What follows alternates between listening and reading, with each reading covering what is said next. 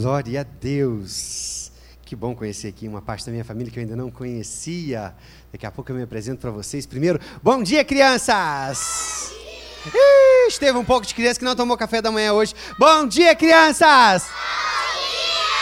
Agora ficou bom. Olha, os outros cursos foram muito legais, mas sem vocês não é a mesma coisa. Quem me ouviu ontem falando sobre videogame? Quem estava ontem? Ah, vocês ouviram? Vocês conseguiram dormir de noite? Não ficou tendo pesadelo, não? Normalmente, quando alguém ouve falar sobre videogame, porque é tanta notícia ruim, que a gente fica até umas duas noites sem dormir direito. Depois a gente volta a dormir direito. Mas vocês vão orientar os amigos de vocês e as amigas também que não pode ficar jogando videogame violento. Não é verdade? Foi muito esquisito aquilo que a gente viu. Tem muita criança fazendo coisa errada, né? Eu fiquei sabendo que vocês são as crianças mais inteligentes dessa cidade. Verdade ou mentira? Quem é a criança mais inteligente, levanta a mão. Quem mais ama Jesus, levanta a mão. Quem ama o papai e mamãe, levanta a mão. Quem gosta de ler a Bíblia, levanta a mão. Quem faz xixi na cama, levanta a mão. Eu não. Só dois faz xixi na cama?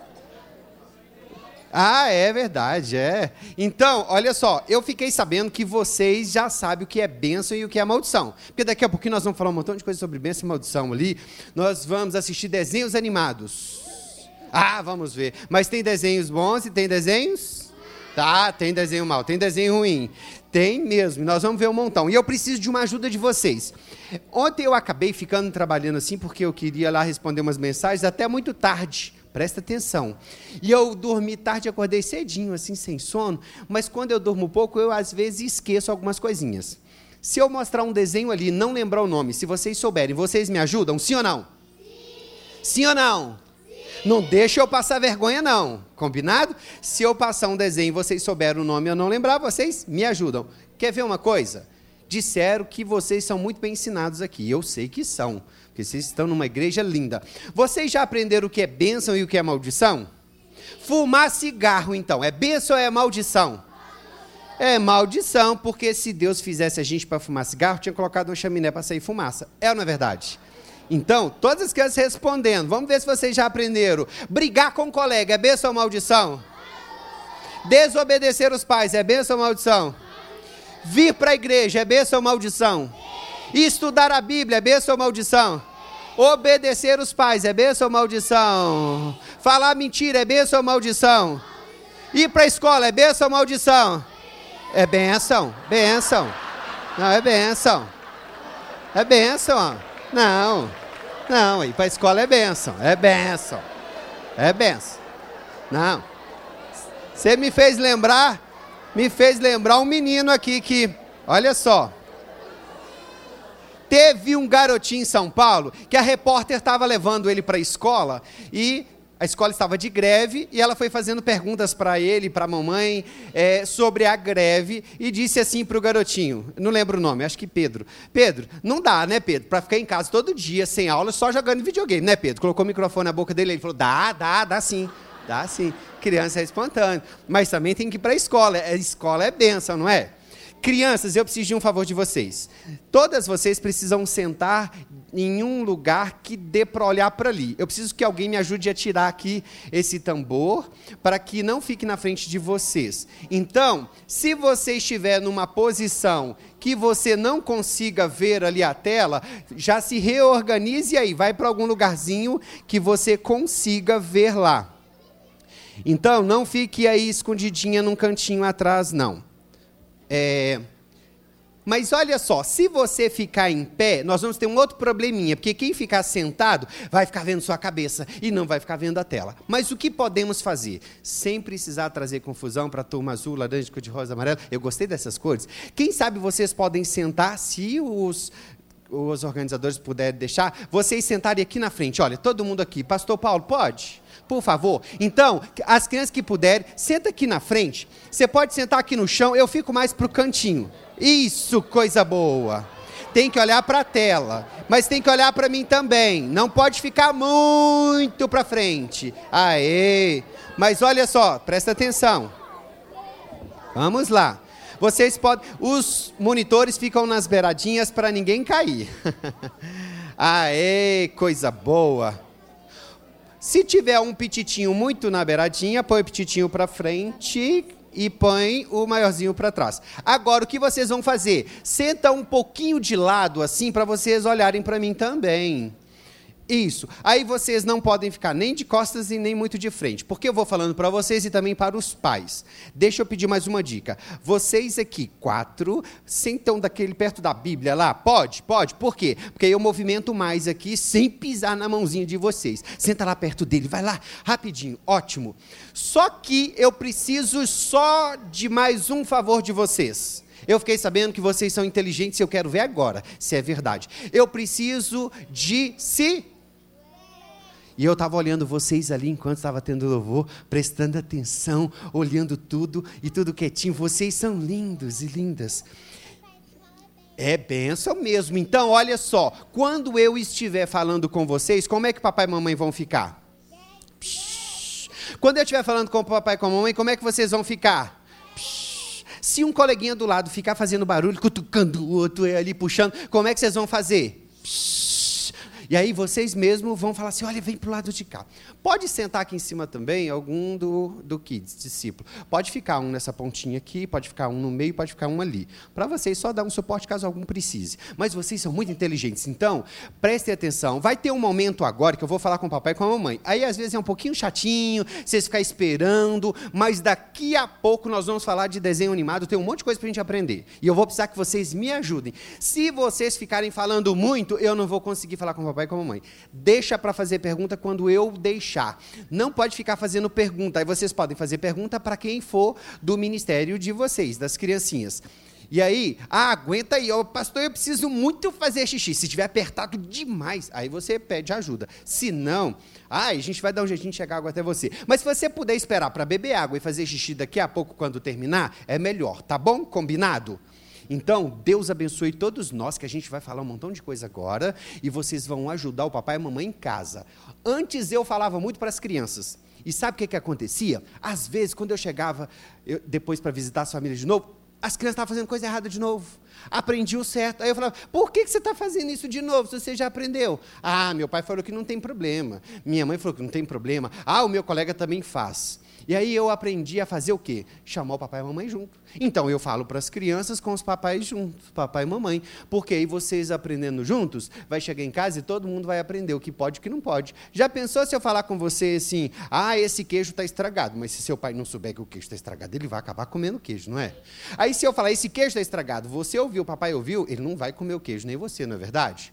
Então, tem desenhos animados que tem problema, e vocês vão aprender hoje e vão ensinar também. Mas tem desenhos bons. Hoje eu não trouxe todos os desenhos bons, porque eu sei que aqui na igreja tem um montão de gente bem inteligente que sabe escolher os bons desenhos. Pode assistir desenho da Bíblia?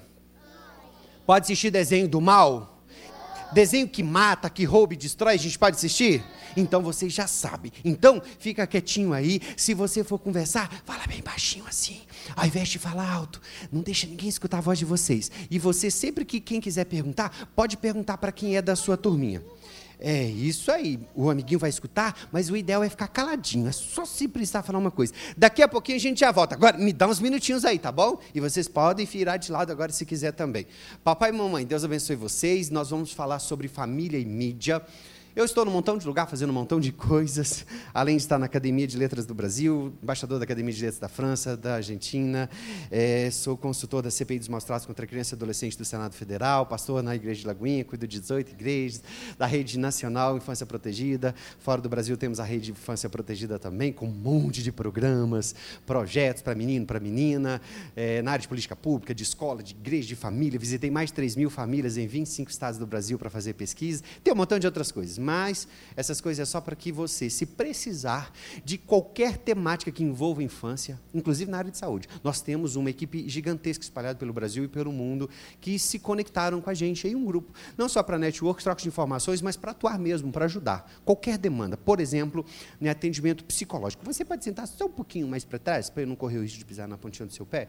Então, atendimento psicológico. Nós temos uma equipe joinha para ajudar a família situações relacionadas ao casamento e aos sofrimentos que precisam de um atendimento psicológico. Numa psicoterapia breve de é, atendimento online, clínica infanciaprotegida.com.br, é, mas também o atendimento é, presencial. A gente tá, atende uma média de 400 a 450 crianças presencialmente lá na sede mundial do Infância Protegida em Belo Horizonte. Qualquer demanda envolvendo a infância, qualquer, saúde, segurança, educação, nós estamos à disposição de vocês para poder servi-los. Isso, os petitinhos, um e petitinho que precisar descer, pode deixar descer sem nenhum problema. É, Deus nos ajude agora para que a gente consiga concluir o trabalho. Em tempo hábil, eu falei muito na outra palestra, não consegui concluir. Tem alguns vídeos. Eu coloquei bastante desenho animado para a gente tentar é, falar um pouco para as crianças, mostrar sobre os nossos hábitos. Nós somos seres formados por hábitos, e os hábitos se tornam em comportamento, e comportamento reflete no outro também comportamento. Comportamento gera comportamento. Então nós precisamos tomar cuidado com os hábitos que temos. Deuteronômio capítulo 7, versículo 26 diz assim: Não meterás, pois, coisa abominável em tua casa, para que não sejas amaldiçoado semelhante a ela. De todo a detestarás e de todo abominarás, porque é amaldiçoado. Deixa eu pedir alguém se consegue arredar essa caixa daqui só para aqui, por gentileza, que aí eu transito. Ah, ela é fixa? Ah, legal, então não precisa. Então, é bom até que aí fica tudo na posição certinha. Ah, essa daqui não, é não. legal então. Olha só, esse texto de Deuteronômio 7,26 vai falar sobre quando nós permitimos que alguma coisa amaldiçoada chegue até nossa casa. O povo de Deus saía peleja contra os inimigos e venciam e levavam os despojos, ouro, prata, tadinho. Deixa eu pedir desculpa para você por eu falar muito rápido. Pede desculpa para eles que eu digo muito rápido e você vai tentar traduzir tudo, mas eu amo os surdos. Deus abençoe todos vocês. Em nome de Jesus. Minha esposa é intérprete também. Deus abençoe. Olha só. Tadinho, é porque ele, eu falo tão rápido, ele não vai dar conta. Mas enfim, Deus vai dar graça para ele. E, o Espírito Santo vai conseguir ajudar ali a, tra a traduzir tudo. O povo de Deus, quando vencia os seus inimigos, eles levavam os bens ouro, prata, os animais, mas não deveriam levar os ídolos. Quando o povo de Deus obedecia, ah, mas é uma estátua de ouro, e levava para as tribos, o que acontecia? Perdia batalha, se tornava escravo, maldição chegava sobre o povo. Nós somos assim também. Quando algo maldito, amaldiçoado, anátema, faz parte da nossa rotina, recebemos essa influência. Se a criança vê muita violência, como vimos ontem no videogame com os juniores, é normal se as crianças não dormirem, viu? Quem assistiu minha palestra ontem, até três noites é normal a criança ficar pensando, ficar triste. Acontece mesmo. Depois fica bem assimilado. Não existe não conheço nenhum caso nos últimos 11 anos palestrando de nenhuma criança que teve estresse traumático ou algum problema. Elas ficam refletindo, relembrando, elas ficam trabalhando ali a ressignificação daquela informação e passa por um processo de resiliência porque elas às vezes viam que faziam coisa errada. Mas quem assistiu palestra ontem, preocupa não, daqui três dias ela volta a dormir normal. Vai te dar um trabalhinho aí as três primeiras noites, mas é normal depois é, sair o trauma levar algo amaldiçoado para dentro de casa vai acabar trazendo maldição. Esse texto de Deuteronômio 7,26 fala sobre isso. Os filhos vão assistir novela, por exemplo, todo dia assistir novela, novela, só fala de adultério, adultério, adultério. Vai aprender, vai ficar registrado na sua memória. É uma tendência de acreditar que adultério é normal. Então é disso que o texto está falando. Meu povo está sendo destruído porque tem faltado conhecimento. Filipenses é, Oséias 4,6. Eu já estou ficando cansadinho de memória, que já estou falando um monte de semanas, uma atrás da outra, direto, sem parar. Então, Oséias 4,6 traz uma advertência para nós, para o povo de Deus. Eu estou diante do povo de Deus, eu queria ouvir um amém. Glória a Deus. Tem gente lá embaixo também na sala. Ei, pessoal bonito de Jesus aí, ah, os que estão em cima, os que estão lá embaixo. Dá um tchau aí. Cadê os que estão lá embaixo? Dá um tchau, todo mundo lá na sala. Ah, coisa boa. Igreja é boa, né? Então, é, o meu povo está sendo destruído porque tem faltado conhecimento o meu povo, ele está falando para o povo de Deus. Então é para você e é para mim também. Mas 2 Crônica 7,14 é um outro texto que fala para você e para mim também. Se o meu povo, olha, de novo, falando para a gente, se é uma condição. Se esse povo que se chama pelo meu nome, vocês são cristãos? Sim ou não? Nós somos cristãos, éramos chamados de os do caminho, que estávamos com Jesus no caminho, mas agora, cristão, semelhante, discípulo, imitador, aquele que é igual a Cristo. Se o meu povo, que se chama pelo meu nome, se humilhar, orar, me buscar e se converter dos maus caminhos, então eu ouvirei dos céus, perdoarei os seus pecados, sararei a sua terra. Tem uma condição de caminhada. No meu povo está sendo destruído porque tem faltado conhecimento. Conheçamos e prossigamos em conhecer, a não conhecendo as escrituras nem o poder de Deus. Conhecer o quê? A verdade, para nos tornar livre. Quem é a verdade? A Bíblia. Quem é a verdade? Jesus. Ele disse: Eu sou o caminho e a Verdade é a vida, ninguém vai ao Pai não ser por Ele. Muitas pessoas estão andando num caminho com convicção de que está certo, mas às vezes o caminho está errado. Se eu pegar 381, sentido. Imagina que eu estou no meio do caminho vindo para São Paulo, e aí a direita é São Paulo, a esquerda é Belo Horizonte. E aí eu peguei para a esquerda achando que vou chegar em São Paulo, mas eu tenho certeza que o caminho está certo, é para a esquerda mesmo, mas São Paulo está para a direita. Minha certeza, minha convicção, minha honestidade, minha seriedade vai me levar para São Paulo, sim ou não? Não, sinceridade não salva. É importante ter sinceridade, mas eu preciso estar no caminho certo. Está cheio de muçulmano com sinceridade e honestidade indo para o inferno, achando que está certo. Eles adoram um Deus falso como se fosse verdadeiro e morrem por conta dele, se explodem em nome dele. E muitos de nós adoramos o Deus verdadeiro como se ele fosse falso. Não servimos ele, não obedecemos, não vivemos o que ele nos orienta. Não adianta apenas ter sinceridade e honestidade, precisa estar no caminho certo. A Bíblia é lâmpada, ela é luz, ela aponta o caminho, a palavra de Deus. Se você, se eu peguei para a esquerda e estou dirigindo achando que vou para São Paulo, eu vejo uma placa, Belo Horizonte, tantos quilômetros. Estou errado. Eu posso me orientar pela palavra e acreditar que a palavra está me orientando certo e vou voltar para o caminho. Ou fico temoso, continuo Belo Horizonte, tantos quilômetros. Se eu continuar temoso naquele caminho, eu vou chegar em São Paulo, sim ou não? Eu vou chegar em Belo Horizonte. Muitos podem honestamente chegar no inferno achando que está indo para o céu. Precisamos da palavra. Ela é lâmpada, ela é luz, ela orienta. Deus levantou os pastores para trazer orientação.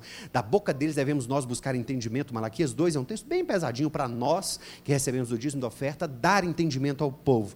Mas vocês têm as escrituras sagradas nas mãos e podem também examinar examinar as Escrituras, podem também estudar e humildemente se apresentar diante de Deus com toda humildade, abrir e pedir para Ele entendimento, e Deus vai dar entendimento para nós.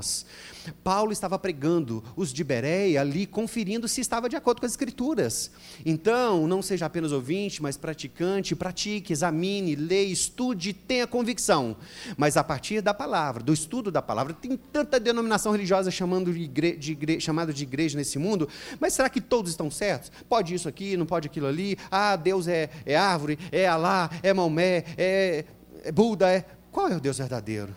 Precisamos estudar as Escrituras. Precisamos ter conhecimento para não ser destruído por falta de conhecimento. Muitos de nós fazíamos um monte de coisa errada até a gente aprender e passar a fazer o certo. Fomos justificados, aí a gente tem acesso à salvação. Jesus nos deu, é de graça. Tem nada que a gente pode fazer, não ser, Senhor, eu recebo, eu aceito. Pai, me dê isso aí agora, me ajuda a caminhar. É uma caminhada que a Bíblia diz que sem santidade ninguém verá o Senhor. Então você precisa caminhar aprendendo o certo. Fui salvo, sou salvo, serei salvo. Nada de teologia, mas caminhada é importante. É importante continuar. E olha, com todo problema de trânsito, você veio, você está aqui, você que está nos assistindo em casa, porque não deu para vir aqui. Caminhar aprendendo examinando, estudando, tendo comunhão, trocando informações. Santificação é essa caminhada, onde eu vou aprender. Não quer dizer que hoje já estou perfeito, embora a Bíblia diz que eu tenho que ser santo e perfeito, mas é na medida do conhecimento, Deus não leva em conta o tempo da nossa ignorância. Vamos ouvir muitas informações aqui daqui a pouquinho que nós não sabíamos que era tão sério assim, mas agora, quando tivermos conhecimento, ah, os céus e a terra tomou hoje por testemunhas contra ti, que te propus a vida e a morte, a bênção e a maldição. Aí podemos fazer escolhas, éramos escravos. Agora, tendo conhecimento, eu escolho, certo ou errado bênção ou maldição? Que caminho vou conduzir os meus filhos? Qual mídia vai acessar? Salmo 101, versículo 3 diz: Não coloque coisa má diante dos vossos olhos. O que é mal? Eu preciso ter conhecimento do que é mal. Eu preciso ensinar os filhos no caminho certo. Meu povo não pode ficar sendo destruído por falta de conhecimento. Deuteronômio 7,26 fala para não colocar nada amaldiçoado dentro de casa. Mas o que é amaldiçoado?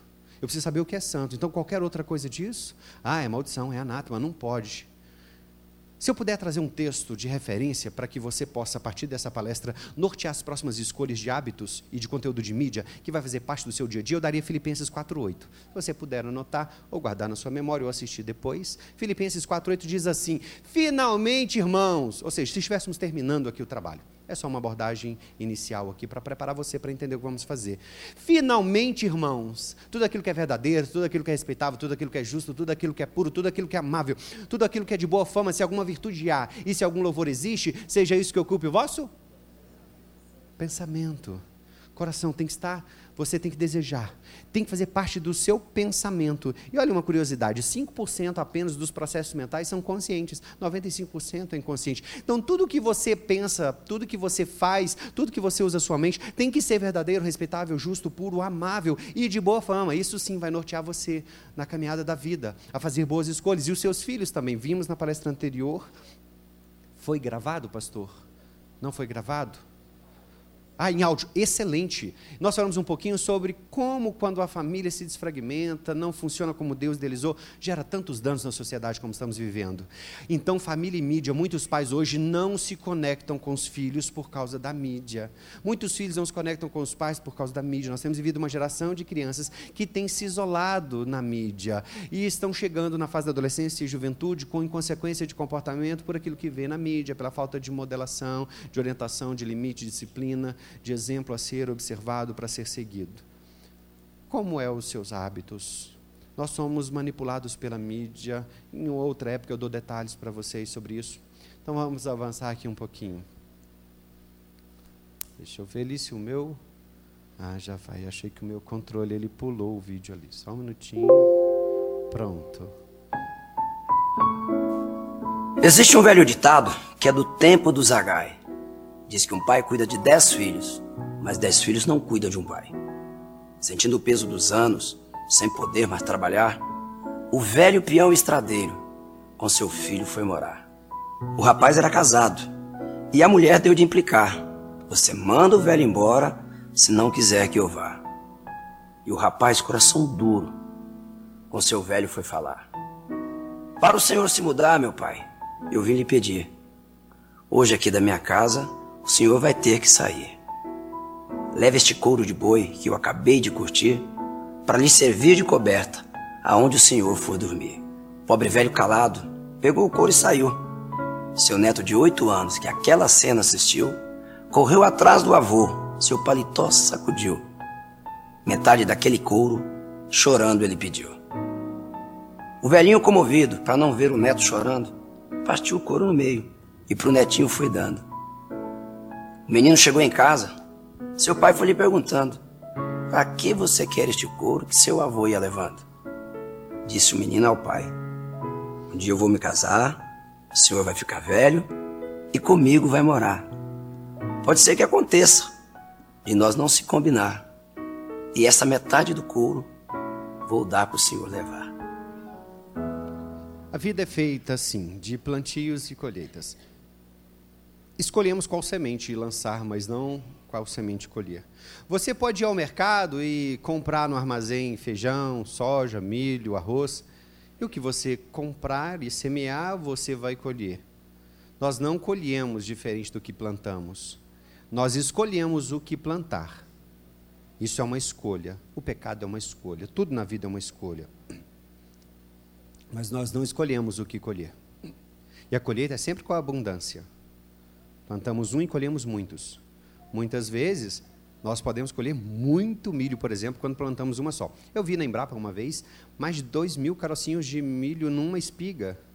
Imagina se esse pezinho tivesse dado duas espigas, você plantou um que nasceu um pezinho, mais de quatro mil vezes. Imagina se você der um tapa em uma criança e colher mais de quatro mil tapas. Uau, é muito, né? Então, muito cuidado como você conduz os seus filhos. Nós estamos vivendo uma sociedade, infelizmente, caminhamos para ser como outros na Europa, que anulamos as crianças, deixamos elas assim muito soltas, sozinhas, não só em mídia, mas às vezes o dia inteiro numa escola, sem necessidade, até quando há necessidade, Deus age com misericórdia, mas vai fazer falta do mesmo jeito. Cuidado com o que estamos plantando. Nós vamos colher o que plantamos. Precisamos plantar boas sementes para ter boa colheita sempre. Cuide da sua criança na eternidade. Participe, brinque, saia, faça coisa diferente para criar registro, para criar envolvimento emocional, para que ele ou ela olhe e fale assim: meu pai, minha mãe, que legal. Quando você ficar com cabecinha branquinha, é meu pai, é minha mãe, que legal. Nada de asilo. Vou cuidar até o último dia. Do mesmo jeito que você cuida quando é petitinho assim, que dá tanto trabalho, dá mesmo. Que bom que dá trabalho, porque é aí que cria os vínculos, que vai fazer com que se conectem com você também quando você tiver sem mobilidade, estiver numa cama. Meu pai ficou 19 anos numa cama, caiu da laje, quebrou a cervical. Nos últimos anos ele teve um refluxo, aspirou, queimou os neurônios, e ali a gente trocava a fralda dele. Eu não sou médico, eu sou contador, estudei contabilidade, mais nada na vida. E aí, meu pai tinha uma escara muito grande, ele já tinha ido para o hospital, arrancado uma parte do, do corpo da nádega e osso por causa de escara, que é uma ferida por ficar sem circulação no local. E aí, de tanto ver que um dia eu coloquei máscara, limpei todo o ambiente, eu fiz uma cirurgia, eu retirei todo o tecido morto, debridando, que se tem médico aqui sabe que estamos falando de cirurgião, plástico, fizemos o um enxerto. Eu fiz em casa, cuidava dele, dava injeção. Cuidei esse tempo todo, meu pai foi muito amado, muito cuidado, porque ele cuidava de mim. Porque eu lembro dele me dando banho com a bucha vegetal lá e arrancando a pele toda para trocar para nascer uma pele nova. É muito forte a mão dele. Mas eu acho que ele achava que a pele estava encardida, tinha que substituir a pele. Mas, mas é meu pai, eu amava demais da conta. Mas eu, aí eu acho que eu troquei, eu fiz literalmente o que ele fez. Arrancou a pele, eu falei, arranquei também com, com, com bisturi, mas foi com cuidado, foi com amor. Então plante boas sementes, dedique tempo para aquilo que é realmente importante. O tempo passa tão rápido. Você era criança outro dia, olha aí a sua idade. Hoje você é pai, mãe, você é avô, vó. Passou tão rápido. Aproveita o tempo com eles, passa muito rápido passa rápido demais. Cuidado para não se fechar demais em uma corrida frenética que Salomão disse: é tudo correr atrás do vento. É, e quando a gente acorda, a vida passou. E a gente correu tanto atrás do vento. E Salomão disse: Olha, em resumo de tudo, é teme a Deus, guarde seus mandamentos, é dever de todo homem. Viva para o Senhor. Viva a vida comum do lar. Nós falamos agora há pouco sobre a importância dos papéis de homem, de mulher, de marido, de esposa, até para a construção da sociedade a partir dos filhos. Bom, vamos continuar. Preste atenção na próxima geração, eles precisam de você. Vocês nos veem rindo, brincando, cantando e falando. Vocês nos veem machucando, mentindo, brigando e chorando. Vocês nos encontram em casas, nas escolas e em clubes. Vocês nos encontram em parques, nas ruas e em igrejas. Nós somos seus, suas crianças e seus jovens e sua responsabilidade. A pressão da cultura continua enfraquecendo a influência das nossas famílias e da igreja sobre nós. Tem se tornado cada vez mais difícil ouvir a mensagem do amor de Deus. Agora é hora de brilhar os holofotes sobre as crianças e os jovens do mundo por 10 anos. Nós não precisamos de outro programa. Nós não precisamos de mais eventos, acampamentos. Nós precisamos de uma igreja que vai se importar conosco e nos edificar de formas variadas na família do povo de Deus. Nós queremos e precisamos de oportunidade de ministrar a outros de forma apropriada à nossa idade e experiência, nossas habilidades e dons. Nós somos discípulos em treinamento e não discípulos em espera. Por favor, não nos subestimem. Nós somos a igreja de hoje e a igreja do futuro. Mas vocês estão correndo o risco de nos perderem. Vocês estão nos perdendo. Vocês estão nos perdendo. Vocês estão nos perdendo. You're losing us. You're losing us. You're losing us. Você faria não importa o que para nos alcançar? Por favor, coloque de lado suas diferenças e nos encontre onde estamos. Vocês nos ensinariam como viver? Estamos sempre ao seu alcance. Por favor, tenha tempo de compartilhar Cristo conosco, porque em 10 anos eu terei 27. Em 10 anos eu terei 16. Eu estarei com 21. Eu estarei com 25. Em 10 anos, eu be 21. I'll be 19. I'll be 26. I'll be 20. In 10 years, I'll be 19. In 10 years, I'll be 24. In 10 years' time, I'll be 22. I'll be 27. I'll be 21. I'll be 22. The question is. The question is. A pergunta é. The question is. A pergunta é. Question is. The question is. A pergunta é. The question is. The question is. The question is. The question is. The question is, question is in 10 years, em 10 anos, você terá feito a diferença? Deus é um Deus de gerações. Contaremos à próxima geração os louváveis feitos do Senhor, o seu poder e as maravilhas que fez. Salmo 78, versículo 4. Em 10 anos, há 10 anos atrás, onde você estava, alguns de vocês há 20, há 30, há 50, há 100 anos atrás, Como será a vida deles ou delas daqui a 10 anos? O que temos feito? Olha, essa é uma igreja modelo para o nosso país. Vocês são uma bênção. Uma boa parte da minha fala tem a ver com a igreja brasileira e talvez não com vocês, mas vocês podem sim continuar aprendendo e ensinando outros que não têm o privilégio e oportunidade de estar numa igreja como essa, de ter pastores como vocês têm, de ter um ministério como vocês têm. Eu vi os espaços lá embaixo, vendo essas crianças. É, eu estou apaixonado com o que vocês fazem, ou seja, eu estou amando o que vocês fazem, apaixonado porque assim, eu estou tão empolgado, é quase uma paixão e depois vira amor, porque vocês são demais. Glória a Deus pela vida de vocês. E vocês são mesmo referência, mas podemos fazer mais. Deus de Abraão, de Isaac, de Jacó. Como o senhor chama? Edmilson. Ah, eu quero te apresentar Edmilson. Quem é Edmilson? Ah, não sei não. Mas quem são seus pais? Como chama seu pai? André e sua mãe. Aí de repente eu falo, ah, é o filho do seu André, mas é a dona Cleide. Ah, eu sei quem é o seu André, a dona Cleide, quem são os avós dele. Não, ele é bem-vindo demais. Em Minas é assim. E se você apresenta uma pessoa que não conhece, mas você sabe quem são seus pais, seus avós, é bem-vindo. Sei que caráter ele tem, com a sua personalidade, com a sua educação, o que ele tem como identidade, ele é bem-vindo, porque ele tem uma história, porque ele é de Abraão, de Isaac, de Jacó, ele tem uma história. Nós precisamos criar essa história na vida dos nossos meninos. Quem são eles? São os filhos do João, do João, da Paula, do Roberto, da Maria, são os filhos. E tem uma história que são construídos pelos seus pais, pelos seus avós, nós não podemos perder essa história. Precisamos viver integralmente o Evangelho, ser cristãos exemplo nessa sociedade, para que todos olhar para nós saibam de onde viemos, quem somos. Não perca essa história na vida dos filhos. Eles precisam ser ensinados a manter essa história, ensinar a palavra de Deus, ensinar sobre Deus, ensinar sobre, sobre sua existência.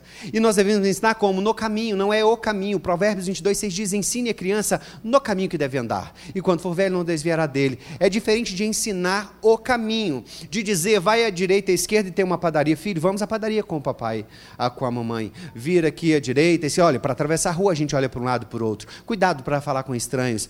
Agradeça, peça desculpas, dê bom dia, devolva o troco a mais. Precisamos fazer ser exemplos para que os filhos nos observando aprendam a fazer também. Ensinamos com a vivência e não com as palavras. Se você diz para não gritar, mas grita, o filho vai gritar. Se você diz para não mentir, mas mente, o filho vai mentir. Se você diz para ler a Bíblia, mas não lê, o filho não vai ler a Bíblia. Nós precisamos fazer, porque Jesus fez assim. Éramos chamados de os do caminho, porque fomos chamados para andar com ele no caminho. Vem, me segue, anda comigo. E assim os primeiros andavam com Jesus e viam Jesus fazer, obedecer, pregar, curar. Os meninos são assim, testosterona faz isso, faz eles serem fortes, pular, descer de árvore, a gente dá um frio na barriga e quase morre o coração, mas está tudo bem com eles, né? E acaba caindo aqui, rolando ainda, para cá, levanta, não, foi só um, foi só um. Agora, se for menina, é diferente. Eu tenho uma menina, eu sei que menina é muito diferente. Mas, ou seja, nós precisamos ensinar no caminho, ser exemplo fazer e não dizer para fazer. E depois eles aprendem, porque Jesus chamou os discípulos para aprender observando. E depois ele foi, eles ficaram, e o mundo passou a ser conhecido hoje entre antes de Cristo, depois de Cristo, e nunca mais foi o mesmo. Seus filhos nunca mais serão os mesmos se assim aprenderem. Quem aqui torce para o Palmeiras? Quem torce para o Palmeiras? Deixa eu ver. Muitos. Quem torce para o São Paulo? Deixa eu ver. Quem torce para o Santos? Deixa eu ver. Quem torce para o Corinthians? Deixa eu ver. Gente, o Corinthians é forte aqui. Eu não sei se tem outro time de São Paulo. Lá em Minas são, lá em Minas são duas coisas só. É a Galo, é isso aí, Léo. É Galo da veia. É, Galo também tem Cruzeiro aqui também? Ó, oh, tem Cruzeiro também. Mas olha só, eu já fiz muitas palestras sobre educação de filhos, educação de crianças, educação de adolescentes e escolas de pais, ministrando. E eu aprendi com Daphne Kark, da, lá de, de Londres, ela falou o seguinte: olha, vocês não precisam ficar ensinando os pais a educar filhos, principalmente os homens, porque eles já sabem. Falei, como assim? E ela me contou uma história de uma palestra que ela fez para pastores em São Paulo, e eu achei fantástico. Verdade. Se nós ensinarmos os filhos como ensinamos sobre futebol, vai ficar tudo tranquilo. Quem aqui torce para o Corinthians, o filho também torce para o Corinthians? Quem torce? Quem os filhos? Pois é, normalmente os filhos torcem para o mesmo time. É ou não é verdade? Quem aqui torce para o mesmo time dos pais? Todo mundo torce para o mesmo time. O que você faz no jogo do Corinthians? Vamos falar do Corinthians, que foi a maioria, então? Vai, Corinthians! É isso aí, você liga a televisão se você não puder ir no estádio, mas às vezes você investe dinheiro, vai no estádio, leva o menino, e você vibra, você grita, gol, e, e se perde, você fica bravo, ô juiz, filho de Jesus, e você e tal, e aí você empolga e você compra a camisa e põe o calção, a roupa, e compra para o menino, e põe a TV grande, assina o pacote é, é, do Premier, e põe lá o futebol, e você vibra, e não tem jogo na TV, você liga o radinho e grita caiu para a segunda divisão, como foi o Galo uns anos atrás, você chora, você sofre, e o filho vê, então você veste a camisa, você vibra. Se alguém fala mal do seu time, não, você tem toda a resposta, você estudou tudo sobre o Corinthians, desde o começo. Não, isso aí não, nessa época ganhou isso, o título é esse, você sabe tudo sobre o Corinthians. Você ensina o seu filho a defender tudo sobre o Corinthians. E aí, o seu filho que você ensinou para o time, ele chega na adolescência, você vai virar palmeirense, sim ou não? Não vai não. Se você fizer só o mesmo sobre Jesus, ele nunca mais deixa o evangelho. Se você vestir a camisa do evangelho, se você levar para a igreja, se você botar para assistir na TV, para ouvir no rádio, se você falar de Jesus, se você vibrar com Jesus, se você se entristecer por aqueles que estão se perdendo, se você viver para Jesus só como vive como futebol, pai, o seu filho nunca mais vai mudar de camisa para outro time. Ele vai vestir a camisa do Evangelho de Cristo e nunca mais vai deixar. Porque é o que Deus disse aqui. Ensine a criança no caminho. Quando for velho, ele não desvia, ele não muda de time. Então, nós precisamos priorizar aquilo que é prioridade. Precisamos acreditar em Jesus. Nós falamos hoje no culto anterior sobre será que a gente acredita mesmo no Evangelho? Será que a gente tem colocado em prática mesmo? Assista depois. Vamos continuar aqui um pouquinho. As crianças, elas imitam, elas observam e elas imitam. Uma das etapas de desenvolvimento da criança chama-se modelação. Aprender a partir dos modelos observados, e a neurociência chama de neurônio espelho. Nós assistimos, entendemos que somos nós participando da cena e replicamos. Criança é uma pessoa em desenvolvimento, vulnerável psicologicamente, porque é assim, naturalmente, antes dos 21 anos de idade, essa idade, esse cérebro aqui não está pleno ainda. O córtex pré-frontal ele se conclui lá para os 21, 22, 23 anos. É a área do cérebro responsável pelo bom senso, pelo raciocínio moral e pela de decisão, por isso somos inconsequentes. Quando adolescentes e quando crianças vulneráveis demais, acreditamos em tudo, seguimos tudo. Dá uma olhada nesse vídeo do Fantástico. Uma experiência que só é possível no mundo fantástico da nossa Câmera Kids.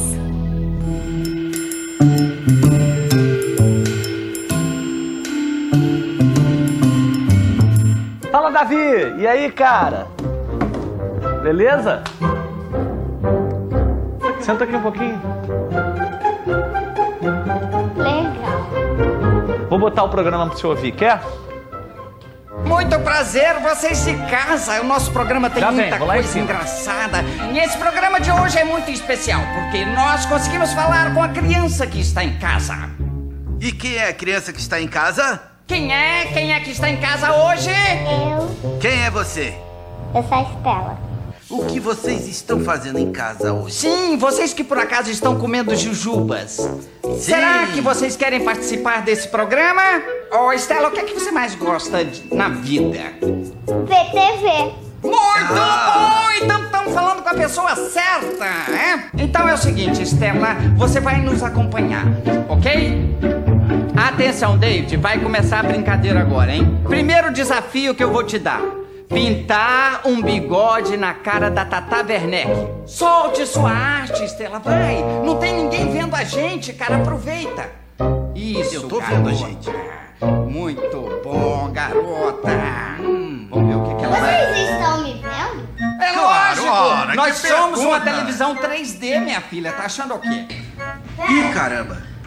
O que que, eu... Oi! Foi?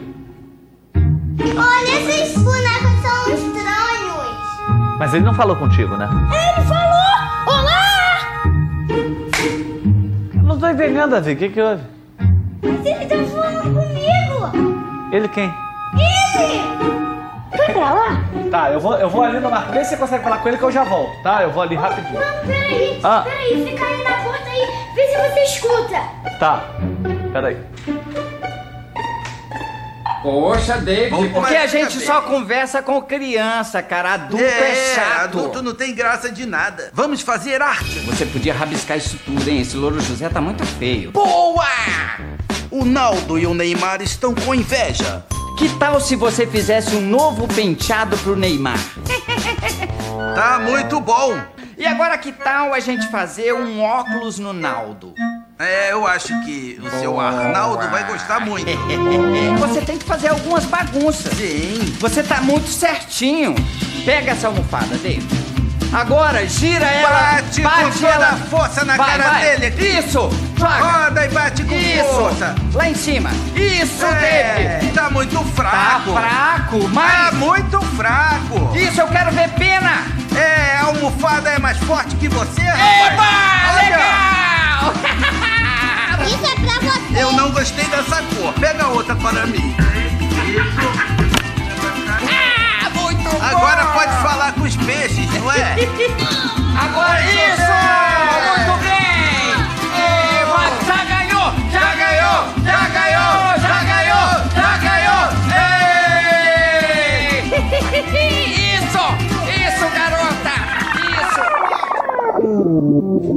Ana, que bagunça é essa, Ana? Eles pediram pra fazer. Eles gostaram. Ixi, ixi. David, que bagunça é essa, cara?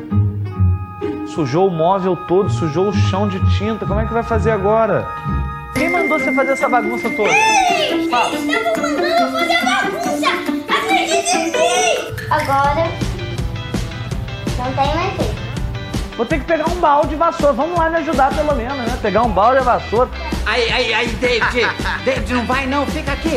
Ô, Vem- vem David. cá, David. David, Caraca. vamos lá. Tá bom, tá bom. Crianças, a gente pode obedecer, se quiser ficar deitadinho, pode. É, a gente pode obedecer os programas de TV, os personagens, os desenhos, os filmes que manda fazer maldade? Pode? Não, tava mandando quebrar, sujar, derrubar, pintar a televisão. A gente pode fazer essas travessuras? E se alguém na internet pedir para fazer coisa errada, a gente pode? Não pode fazer coisa errada. Tem muitas crianças que às vezes usam internet e não é bom. Tem que ficar só usar quando a mãe deixar e se a mãe estiver pertinho. Porque eu já vi muita criança que foi usar a internet e acabou acontecendo algo muito feio com elas. Muito cuidado com a internet. Criança não pode ficar usando a internet.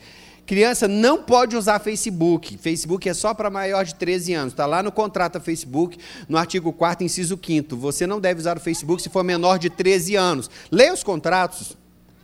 Temos mania de concordar com eles, sem ao menos estudar. E teria muito para falar. Vou ver se hoje à noite eu tento falar isso às 19 horas um pouquinho sobre os riscos dos aplicativos que nós instalamos achando que é são gratuitos. Então, Muitas crianças tiveram situação difícil e até foram sequestradas. E nunca mais viu o papai e a mamãe por causa da internet. Pode deixar para depois, daqui a pouquinho. Deixa eu voltar a falar com os pais aqui um pouquinho. Vocês viram ali a vulnerabilidade das crianças. Criança obedece à mídia, sim ou não? E se fosse ali pedindo fotos ou vídeo de um jeito esquisito, vocês já sabem como é, elas enviariam sim ou não? Envio, infelizmente. Em outro momento, quando eu voltar, só para fazer uma capacitação, de repente, para uma equipe técnica que trabalha nessa área, advogados, educadores, nós podemos fazer uma sequência de palestras sobre a temática da sexualidade infantil, desenvolvimento, pedofilia e etc. Aí nós vamos ver muitos casos reais, como são terríveis, e que acontecem na igreja. Vou contar casos reais da igreja, lá de Lagoinha mesmo, e de várias outras igrejas, sem citar nomes, sem dar detalhes, porque são situações delicadíssimas, porque a criança é um ser extremamente vulnerável, quanto mais jovem, mais vulnerável. As crianças acreditam naquilo que elas assistem como sendo certo. Crianças, deixa eu dar um exemplo para vocês aqui, ó. Vocês ficam virando toda hora, mas tem problema não. Eu sei que vocês são cheios de energia mesmo. Olha, eu tenho muitos sobrinhos. Tem um deles que quando tinha quatro anos, tem alguém aqui que tem quatro anos? Tem, ah, você tem quatro anos, tem um só com quatro anos.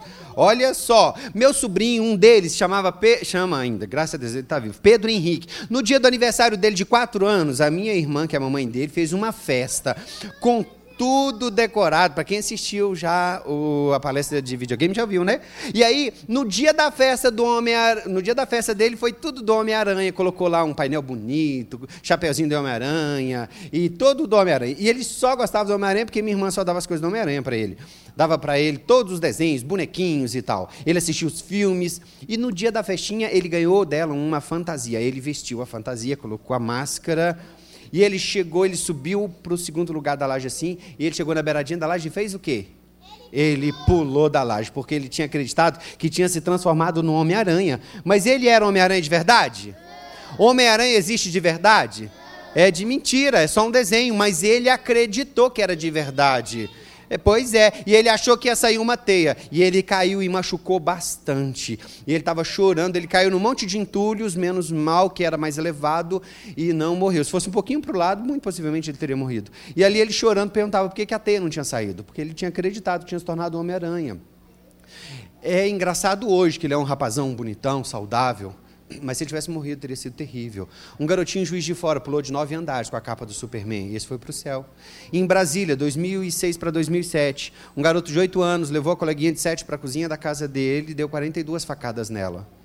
Perguntou por que ele fez isso. Ele disse porque eu queria que a alma dela entrasse na boneca, entrasse no boneco e casasse. Não, entrasse na boneca e casasse com o boneco. Ele estava falando sobre a noiva do Chuck, boneco assassino, um filme de terror. Criança assiste, ela acredita, ela replica. Eu poderia contar muitos casos que eu tive conhecimento, que eu atuei, que eu trabalhei, ajudei. Inclusive, nós mostramos ontem no videogame o Wellington Menezes de Oliveira, que matou em Realengo, no Rio de Janeiro, 12 crianças com tiro na cabeça e no tórax. Vocês lembram um caso que aconteceu aqui em São Paulo? Vários, melhor, já aconteceu vários casos. Deixa eu contar para vocês, se vocês lembram. O garoto deu um tiro na cabeça do pai, um tiro na cabeça da mãe, passou a noite jogando videogame, de manhã tomou banho, trocou a roupa, foi para a escola, passou o dia inteiro na escola assistindo aula, ninguém percebeu nada, voltou para casa, pegou o carro da família e fugiu. Vocês lembram disso? Aconteceu onde? Não, isso aconteceu na Alemanha, há muitos anos. Mas aí é o Marcelinho Perseguini fez algo idêntico porque assim replica. A palestra sobre videogame dura seis horas. Normalmente eu faço para educadores e adolescentes. Ontem eu fiz para juniores só um pedacinho. O, Elton, o Marcelinho Perseguini fez a mesma coisa com a avó, com a tia, com a mãe, com o pai. Foi para a escola, voltou e cometeu suicídio ou seja, o Assassin's Creed, o videogame, levou a esse estado mental, como vários outros. Eu fiz um relatório para a Secretaria de Segurança Pública do Estado do Rio de Janeiro, quando o Hélio Menezes Oliveira cometeu o massacre que cometeu. Esse relatório gerou uma matéria no Fantástico, uma matéria na Record, eu apresentei ontem, e eu dou os detalhes sobre como trabalhamos, eu fiquei uma semana construindo esse parecer técnico sobre mídia. Eu trabalhei, estudei quase 18 mil horas só sobre mídia e comportamento, e precisaríamos de muito tempo. Eu sempre peço muito tempo, porque o reloginho já está vermelho ali, mandando embora. Então, deixa eu ir finalizando aqui. Crianças, olha só esse vídeo aí.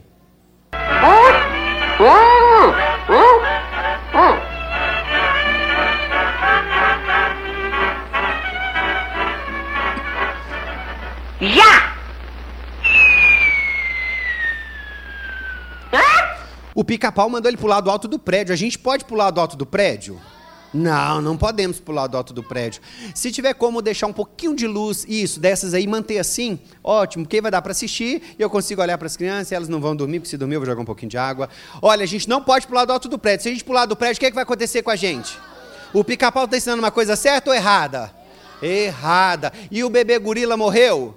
Ah, no desenho não morre, porque desenho não é de verdade. Tem criança que às vezes acredita que pode fazer igual no desenho, sair voando por aí. Não pode. Tem um moço lá em Belo Horizonte que cuida das crianças num programa de televisão. Ele chama Tio Uli. O tio Uli, quando era criança, um dia ele assistiu, acho que era Batman. Ele pegou um guarda-chuva, subiu na laje, ele pulou da laje segurando o guarda-chuva. Aí veio igual um paraquedas, ele caiu bem devagarzinho, assim, ele pisou no chão. Foi isso que aconteceu? Sim ou não? Não, guarda-chuva virou o contrário e puf no chão. Ele caiu e quebrou o pé. Então, cuidado para vocês não acreditar que os desenhos são de verdade. Esse refletor fica muito forte no rosto das crianças. Se puder deixar só esse aqui, tá bom? Vamos lá, vamos continuar vendo agora uma matéria sobre isso aqui. O que, que aconteceu? Os acidentes são a principal causa de morte de crianças entre 1 e 14 anos no Brasil. São 16 vítimas em média por dia, ou cerca de 6 mil por ano. As quedas correspondem a 80 mil internações. Desse total, mais de 5.500 casos são de crianças que caíram de lajes ou apartamentos. Um morador desse conjunto habitacional na zona sul da cidade saía de casa ontem à noite quando viu o corpo de Cauê, de 4 anos, no chão. A polícia foi chamada e constatou que, na hora da queda, o menino estava sozinho com o irmão de 8 anos. Episódios semelhantes quase provocaram a morte de duas crianças este ano em Recife. Uma delas foi salva pela fralda que enganchou nos pinos do muro. Um menino de 3 anos morreu ao cair do terceiro andar do apartamento onde morava na zona leste de São Paulo. A janela não tinha proteção. São notícias mais antigas, mas será que todas elas se tratam de acidentes mesmo? Será que todas as crianças estavam ali por algum motivo brincando na janela, na laje, se acidentou? Bom, em 2009 eu discuti com uma equipe de pediatras e profissionais que trabalhavam em hospital infantil no estado do Espírito Santo e inclusive tinha uma líder lá de traumatologia infantil. Eu falei: olha, muitos desses ditos acidentes poderiam ter sido evitados se as crianças fossem orientadas corretamente sobre os falsos heróis. Porque criança acredita em tudo que dá para ela. O cérebro está branquinho, limpinho. É um caderno pautado apenas, pronto para ser escrito nas pautas. Mas escrito o quê? O que você permitir que for escrito. Violência, princípios bíblicos. Jesus teve uma boa escrita no seu cérebro, que ajudou a fazer escolhas na adolescência e na juventude. Então, o que nós escrevemos vai nortear as suas escolhas.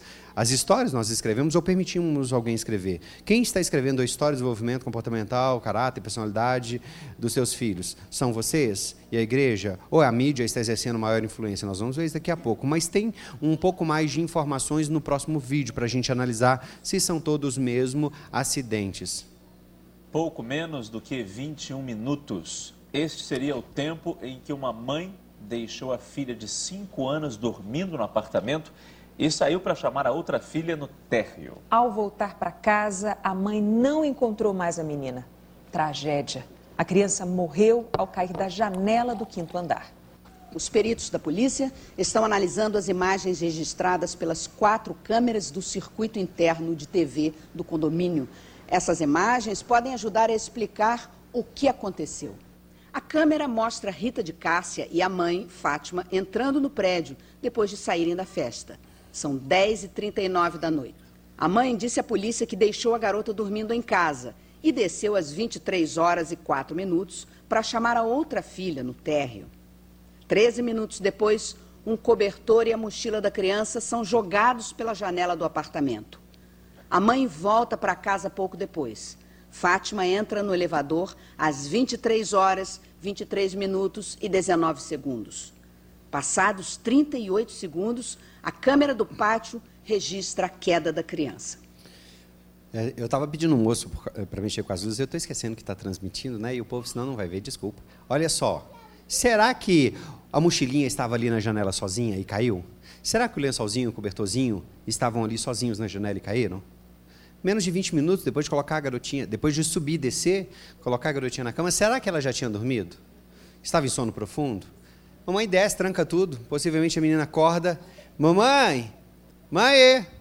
Ô mãe! Cadê a mãe? Vai à cozinha, vai ao quarto, vai ao banheiro, vai em todos os lugares. Ô, oh, mamãe deve ter descido. Vai lá, abre a porta, tá fechado. Ai, eu vou lá de novo. E nos desenhos mostra que a gente pode descer, pode voar, a janela tem superpoderes. Jogou as coisas e foi descer. Muito cuidado. Muito cuidado em não orientar para coisas básicas. Criança pequitinha chega aqui, por ficar, ela não sabe que altura. A criança vai aprendendo aos poucos. Maitê, minha filhinha, quando bebezinha, começando a engatinhar ali, ela abria o, a gaveta de um dos armários, uma gaveta grande com quina viva, e a gente, eu mesmo, quase morria de, de preocupação. Vai, vai, apertar o dedo, vai arrancar o dedinho dela. Era uma gaveta pesada que abria mais fácil, mas fechava com impulso, porque ela era um pouco descaída para ficar fechadinha. E aí toda vez eu corria, segurava na última hora. Nunca. E eu pensava, nunca apertou o dedo. Eu pensava, como vou fazer para ajudar a Maitê? Já sei. Vou apertar o dedo dela, vou deixar prender o dedo. Mas não naquela gaveta. Tem um outro criadinho com duas gavetinhas, pequenininha gavetinha, ficava do lado da cama, com quina arredondada, gaveta leve, pequena, e eu levei ela para perto daquela gavetinha. E ela foi brincar, puxou. Quando ela foi apertar, ela nem é pesada, era na força que ela conseguia apertar. Apertou o dedinho, doeu. Não machucou, não ficou roxo nem nada, mas doeu. Foi suficiente para ela ver que o dedinho para dentro, ela empurrando, dói. E ela ficou assim olhando para mim assustadinha. Falei, Dodói, apertou, gaveta, não pode empurrar a gaveta. Aprendeu. Agora, quando ela mexia na outra, ela ia, ela parava e fazia assim com os dedinhos e empurrava. Nunca, já vai fazer cinco anos, nunca apertou o dedo em mais lugar nenhum, porta nem nada. Ela ia mexer em coisas próximo ao fogão, forno quando estava ali aceso, forninho elétrico, e eu ficava preocupado. Falei, ela não sabe o que é quente. É quente, dodói. Ela não sabe, pequenininha. O que é que eu fiz? Queimei a mão dela. Para aprender. Vou falar como, peraí. Até porque está transmitindo, conselheiro até lá já vai chamar a polícia para mim daqui a pouco, mas peraí. E eu sempre, café, passando café e ela brincando próximo, eu peguei uma xícara de chá e coloquei o chá ali para. E depois eu tirei o chá e a xícara estava quente. Aí eu fui tocando, pus na palma da mão, falei, é, tá bem desconfortável. Não vai machucar, mas está bem quente. Ou seja, para mim eu pego seguro, mas para a mãozinha dela que é sensível, ela vai sentir o calor, que é muito desconfortável. Aí eu cheguei, tá quente. Aí ela foi, pô, a mão na xícara, ela, tá quente, dodói, dodói. Falei, dodói, quente, acabou. Não machucou, ela não ficou chorando, ela ficou assustada com a sensação que ela não conhecia. E nunca mais. Sempre, não, papai, tá coisa quente. Eu não. Falei, filho, um dia eu perguntei, liga o fogão lá pro papai. Não, papai, é quente, não posso mexer. Só para saber. Então aprendeu. Um dia, por acidente, nós estávamos numa festinha e ela colocou no, nas lâmpadas de decoração o dedinho, os dedinhos na lâmpada. A lâmpada estava quente. Aí ela queimou. Deu bolha na ponta do dedo, mas foi sem querer. Então, criança não sabe. Precisamos ensinar, precisamos pensar formas de proporcionar para eles aprendizado que não cause risco e que eles não venham tentar. Dois buraquinhos na tomada é muito tentador isso. Demais para poder enfiar as coisas. Um dia, quando ela foi mexer, eu falei, eu vou deixar tomar choque? Choque, não tem jeito de ensinar. Mas eu deixei ela chegar perto da tomada. Quando ela chegou perto da tomada, eu peguei a mão dela, só, ela assustou, gritou, chorou. Eu falei, choque, dói. Eu tive que assustar para ela associar com susto. Aí depois eu falei, não pode, aí faz muito dói, mais do que quente. Aí ela nunca tomou choque, até hoje, porque choque é arriscadíssimo. Corre o risco de desfibrilar o coração e a pessoa morrer. Então, nós precisamos proteger as crianças, ela não sabe altura, perigo. Nós precisamos ensinar, cuidado com os falsos heróis que vão conduzir as nossas crianças. Esse daqui, por exemplo, quanta maldade ensinou. Alguém de vocês conhece esse personagem ali? Quem, como é que ele chama? Como é que chama? Ah, o Harry Potter já ensinou muita coisa errada. Olha só o que, que o Ashley falou com 9 anos de idade. Eu acreditava no que eles me ensinavam na escola dominical da igreja, mas dos livros do Harry Potter eu aprendi que a magia é real, é algo que eu posso aprender e usar agora, e que a Bíblia não é nada mais do que um livro de mentiras chatas. Criança, a Bíblia é um livro de mentiras chatas, sim ou não? Ele está falando verdade ou mentira? E eu posso gostar de um filme ou desenho que ensina mentira? Não, olha a Jéssica de seis anos o que disse. Hermônia é minha preferida porque ela é esperta e tem um gatinho. Jesus morreu porque ele é um fraco e estúpido. Jesus é fraco, crianças? Jesus é estúpido? Não, aprendeu no Harry Potter. Agora olha o que ele fala no último trechinho do último filme dele. Presta atenção, escuta aí. Olha só. Eu quero ver isso também.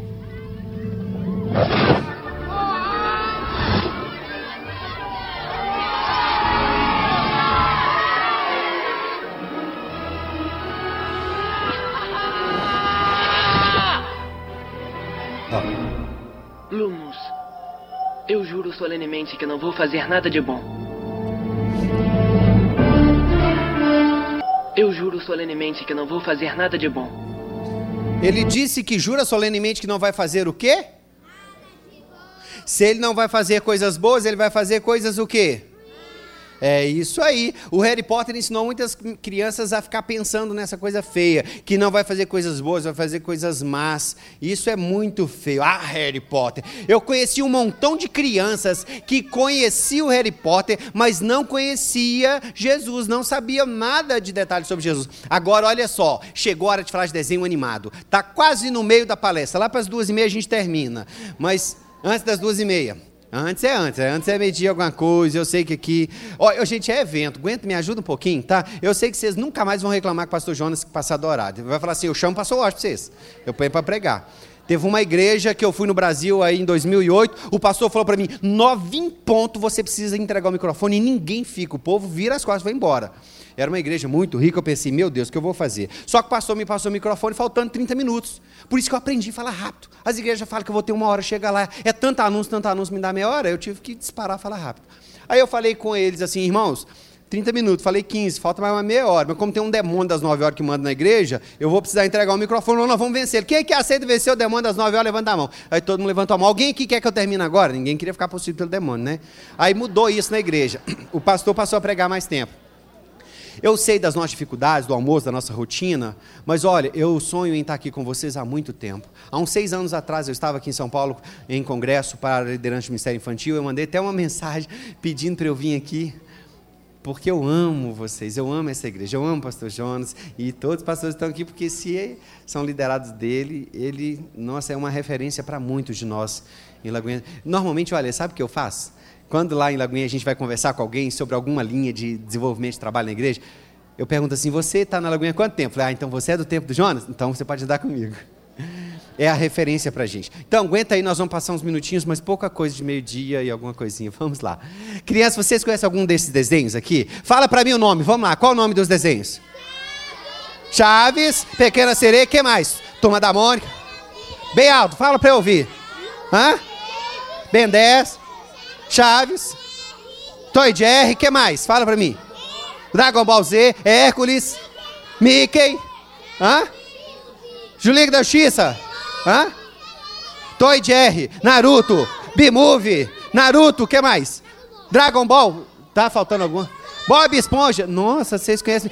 Mickey, esse desenho tem uns 10 anos. Olha, eu nunca mais mudei minha palestra sobre desenho animado, porque eu não consigo tempo mais para assistir desenho. Mas olha, é, super-heróis.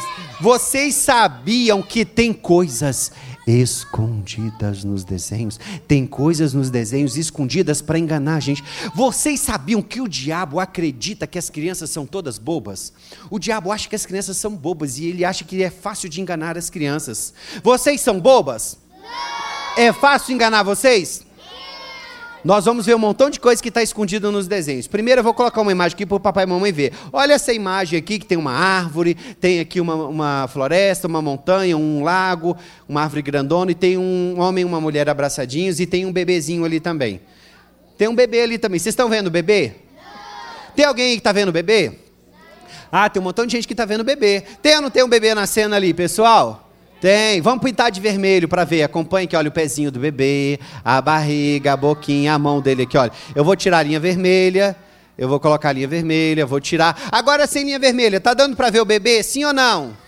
Tá dando. Sabe o que, que acontece? Muitas coisas, às vezes, nós não entendemos, mas lá dentro da nossa cabeça fica guardado. Tem pessoas que, com forma maldosa, quer fazer a gente guardar coisas ruins na nossa memória. E os desenhos fazem isso também. Pessoal, mensagem subliminar. Não estou falando de baboseira, de ler rótulos de Coca-Cola de trás para frente. Vamos falar de ciência. Deus é um ser inteligente. Fez as coisas pela sua inteligência, pelo seu poder. Nós estamos falando de uma linha científica teórica que fala sobre informações armazenadas de forma inconsciente. Você não teve capacidade de analisar antes de memorizar. Ou seja, qualquer informação que tendenciosamente, maldosamente, ela tem a intenção de ser montada no seu inconsciente, que armazena tudo, que ouve, percebe, capta tudo, e aí pode ser fragmentado de uma vez só. Por exemplo, quando assistimos um vídeo, nós acreditamos que é um movimento real, mas são luzes acendendo e apagando. 23 fotos em, em média apresentadas por segundo. Dá para a gente uma ilusão de movimento. Mas se uma dessas fotos é retirada e outra coisa é colocada no local, como uma, um texto, uma palavra, nosso inconsciente percebe, nossa consciência não. Isso pode nos conduzir. Mas eu precisaria de muito mais tempo para falar e você pode ampliar o estudo sobre isso. Cuidado com informações maldosamente colocadas para nos conduzir a escravos de moda, de refrigerante, etc, etc, etc, etc. Isso é tema para outra abordagem nossa. Mas vamos ver esse desenho aqui, que tem mensagens assim, não camufladas demais, um pouco explícitas, mas dá para perceber. Que desenho é esse? Presta atenção no que o Hércules vai falar. Vocês vão acordar agora, quer ver? Eu estou prestes a reorganizar o universo e o único idiota que pode estragar tudo está perambulando por aí! Ele disse que está prestes a reorganizar o universo. E o único idiota que ele falou, idiota, que, está, que pode estragar os planos dele, está perambulando por aí. Quem que organizou o universo? Crianças, quem foi? Foi Jesus. Lá no livro de João, no capítulo 1, a partir do primeiro versículo, está escrito que todas as coisas foram feitas por meio de Jesus. Sem Jesus, nada do que foi feito se fez. E tudo que Jesus fez é bom ou é mal?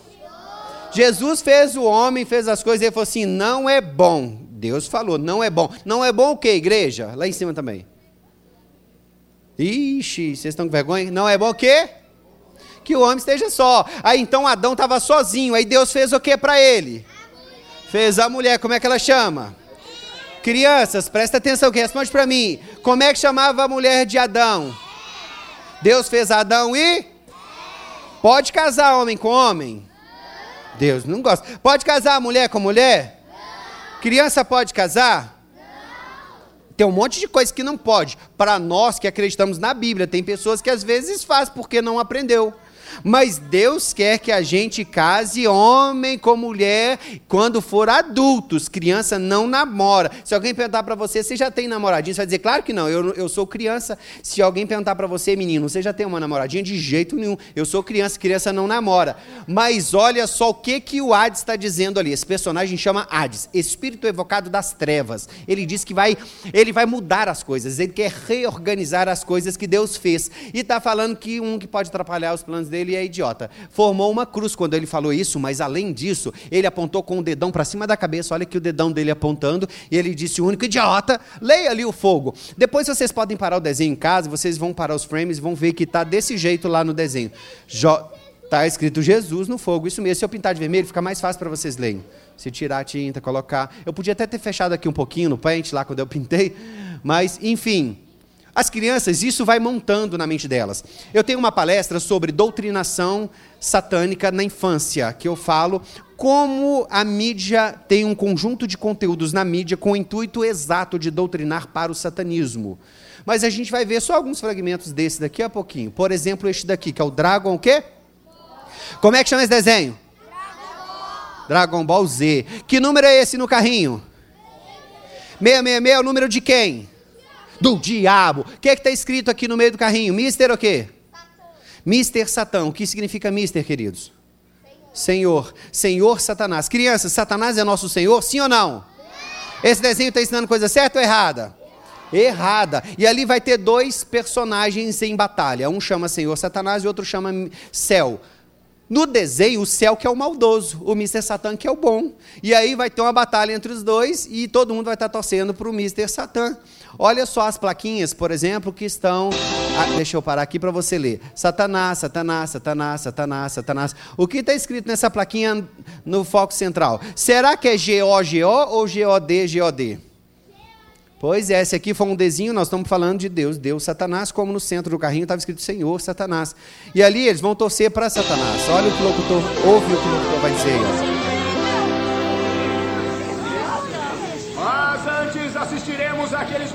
quando o impressionante Mr. Satan desafiou um jogo terrível de céu. Essa é a prova de que o nosso herói sempre foi o Mr. Satan. Será um prazer vermos este filme. O que é isso? Não, não! Opa, vamos ver de novo a luta do céu. Legal, eu morria de vontade de ver de novo. Gritando Satã, torcendo para Satanás. Pois é, é feio, é o do Goku mesmo. E aí, teve um garotinho de 9 anos que diz: Vovô, ele está falando mentira, Satanás não é mal, Satanás é bom. Porque no desenho ensina que Satanás é bom. Como esse desenho que alguém lembra que desenho é esse, esse daqui? Alguém sabe que desenho é esse? Como é que chama? Mas vocês lembram do desenho só pela bundinha do, do ratinho? Escuta o que ele vai dizer ali no desenho, o que ela vai dizer no desenho. Lúcifer. É esse Lúcifer? Lúcifer.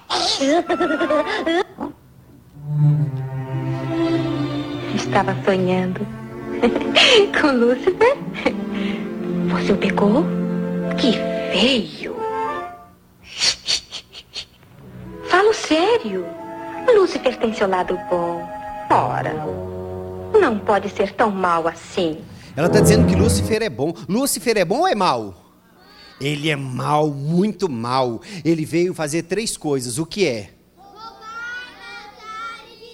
Quem rouba, mata e destrói é bom ou é mal? É mal, o desenho está ensinando uma coisa errada. Agora dá uma olhadinha no número da casa desse personagem aqui. Ah, metade dele! Por que, que na casa do papai tem que ter esse número, que é o número do diabo? E ainda ele fuma, põe uma erva verde ali. Ah, mas é espinafre. Será que toda vez é espinafre mesmo? E a criança vai se acostumando a botar uma ervazinha verde, acende, fica legalzão, tá pronto para lutar, vive brigando. Cuidado com as histórias que os desenhos montam em fragmentos e ligando com outros e pode conduzir o seu filho de uma forma insensível a, ao matador como ovelha. Mas vamos ver outro. Rápido, todos para a espaçonave! Vamos, anda logo! Olha o número do- da nave. Passou rápido, mas a gente congelou a imagem para vocês verem. Qual que é o número que tem na nave? Ah, 666. Que desenho é esse? Vocês não conhecem, não. Vocês conhecem o nome desse desenho? É, isso aqui é só para os avós de vocês, igual eu quando era criança. É, esse aqui era a Caverna do Dragão. Esse desenho aqui tudo é antigo. Mas os desenhos novos devem estar muito pior do que esse aqui. Vamos ver outro. Que desenho é esse aqui? Como é que chama? Como é que chama? Liga da Justiça. Olha só o que está chamando para dentro da nossa casa esse desenho. Ó ser maléfico, seus humildes servos trazem estas oferendas. Ossos moídos de lobo, gordura da carne de salamandra transformada em velas. A runa que é o seu nome, impronunciável pelas nossas línguas indignas. Ó ser maléfico, nós imploramos, pelos o poder de destruir nossos inimigos, nós imploramos em vosso nome.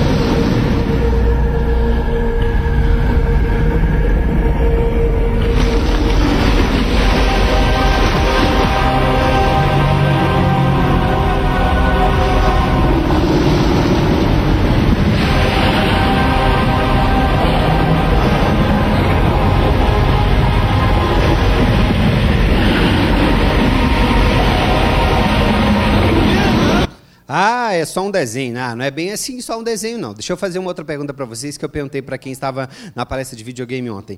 Quem mora no nosso coração? Quem é mais forte, Jesus ou o diabo? E já que Deus, Jesus mora no nosso coração, a gente precisa ter medo do diabo? A gente precisa ter medo de algum desenho que mostra essas coisas feias? Precisa ter medo? Não, se o diabo quiser fazer careta pra gente, o que, que a gente faz com ele?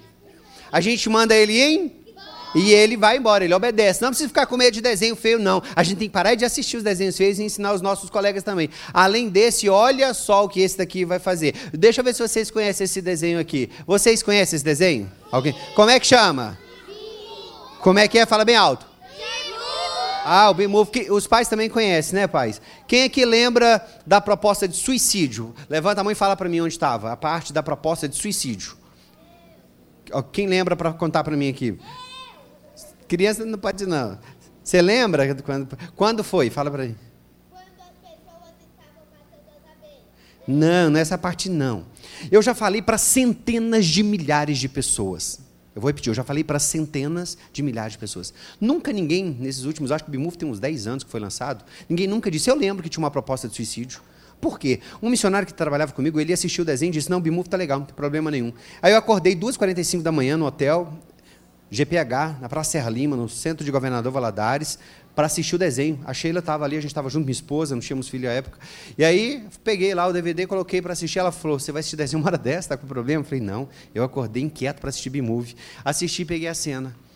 Quantas crianças estão se matando hoje? Tem um monte de desenhos e filmes que conduzem o inconsciente para auto-extermínio. Dá uma olhada nessa proposta e aí. o pior é que eu sei que isso também é culpa minha. Que tal um pacto suicida? O que, que a gente faria? Eu te ferrou e você pisa em mim. Eles entraram na justiça para ganhar o direito de pegar o mel de volta dos supermercados. E aí a Florista ajudou a entrar na justiça, ganharam ali na, na lei, puderam pegar todo o mel de volta, e aí as abelhas não precisando, já tinham muito mel, não precisava mais de mel, elas não, então, coletavam néctar. Não coletando néctar, não polinizavam. Não polinizando, as flores morreram, as plantas morreram. Do alto do prédio, Florista e abelhinha, olha lá, tudo morto, e aí vem a tristeza, fizemos uma coisa errada. Ah, e agora, o que, é que a gente faz? Que tal um pacto suicida? O que a gente faria? Eu te ferrou e você pisa em mim. Amados, se vocês forem lá para o Senado, se forem lá para a CPI dos maus tratos, se vocês forem ouvir o que nós ouvimos, a quantidade de ideação suicida, abrimos um site recente, em três dias, mais de 8 mil crianças e adolescentes cadastraram, dizendo que têm o desejo suicida, e muitos, infelizmente, se matando. Quando nós estamos tristes, quando nós temos um problema, nós precisamos ensinar resiliência às nossas crianças. Pede perdão, confessa, deixa, ajuda quem está triste. E não dizer, vamos nos matar. As crianças estão se conectando em rede social como Facebook para se matarem, para se cortarem aos montes. Cuidado com os desenhos. Crianças, nós temos ou não temos alma? Nós somos ou não somos uma alma? Olha o que esse desenho está ensinando. De cego, você também é burro. Escuta aqui, presta atenção no que eu vou dizer. Você não tem alma, eu não tenho alma. Não existe esse negócio de alma. Ótimo. Se é que tem tanta certeza assim, por que é que não vende sua alma pra mim? Quanto é que você tem aí? Cinco paus. Fechado. Alma de Bart Simpson. Aí tem uma alma pra você. Ó, oh, pegou um documento da igreja e vendeu a alma.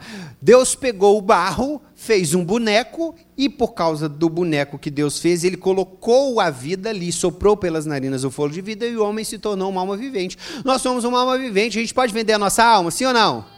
Não, ele está vendendo a alma dele, está errado. Nós não podemos. De quem, quem é dono do quem é nosso dono? Jesus, nós fomos comprados pelo sangue de Jesus. Não podemos de jeito nenhum. Nós precisamos nos entregar só para Jesus. E este daqui, vamos ver o que ele está fazendo. Olha só, Liga da Justiça aí. É o Superman. Quando eu era criança, o Superman não era assim. Não tinha essa violência toda.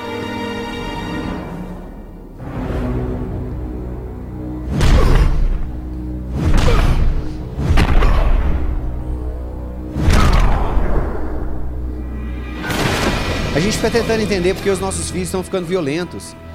Nós não éramos assim quando éramos criança. Meu menino é criado dentro de casa, não fica na rua. Onde que ele está aprendendo violência? Está na escola cristã, por princípio. Está aprendendo dentro de casa.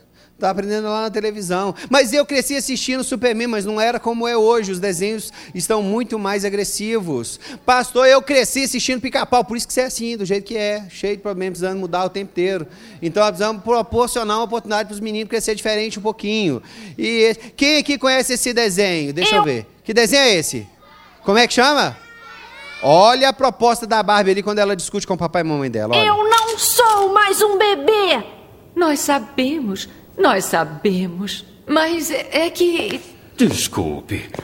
A sua mãe e eu não suportamos essa preocupação constante. Precisamos cuidar do seu bem-estar e só há um jeito de fazer isso. Chega de patinar no gelo. O quê? Eu adoro patinar. É para o seu próprio bem. Papai. Ah, Mamãe, por favor.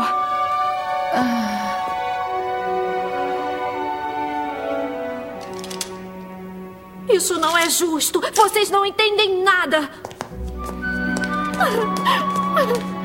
Estão estragando a minha vida. Feio. Quando o papai e a mamãe proíbem a gente de fazer alguma coisa, eles estão querendo consertar ou estragar as nossas vidas? E a Barbie fez uma coisa certa ou errada? Os nossos pais falam muito não pra gente, e é bom falar não, pra gente aprender que nem tudo a gente pode na vida e que nem tudo é na hora que a gente quer. Então, papai e mamãe às vezes vai falar não, você vai ficar triste, mas entenda, papai e mamãe quando falam não, é porque eles querem ajudar a gente. A Barbie falou uma coisa feia. Agora, esse desenho que acho que vocês não conhecem. Que desenho é esse? Vendo só esse pedacinho, vocês sabem? Então vamos ver. Mete a ré. Pisa. Música.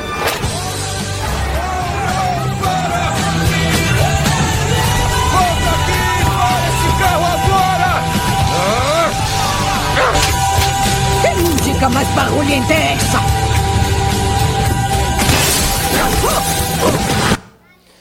Fala bem alto pra mim, como é que chama o desenho?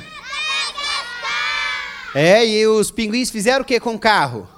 Roubaram o carro e fizeram o que com a vovó? Jogaram ela de cima do carro. A gente pode, criança pode roubar carro? A criança, a gente pode jogar a vovó do carro? Ah, Você disse a vovó era o quê? Peraí, fala aqui, fala aqui pra mim. A vovó era má. Pois é, vovó, vocês são más. O desenho está ensinando que vovó é má. Olha, por que será tanto desrespeito com os idosos?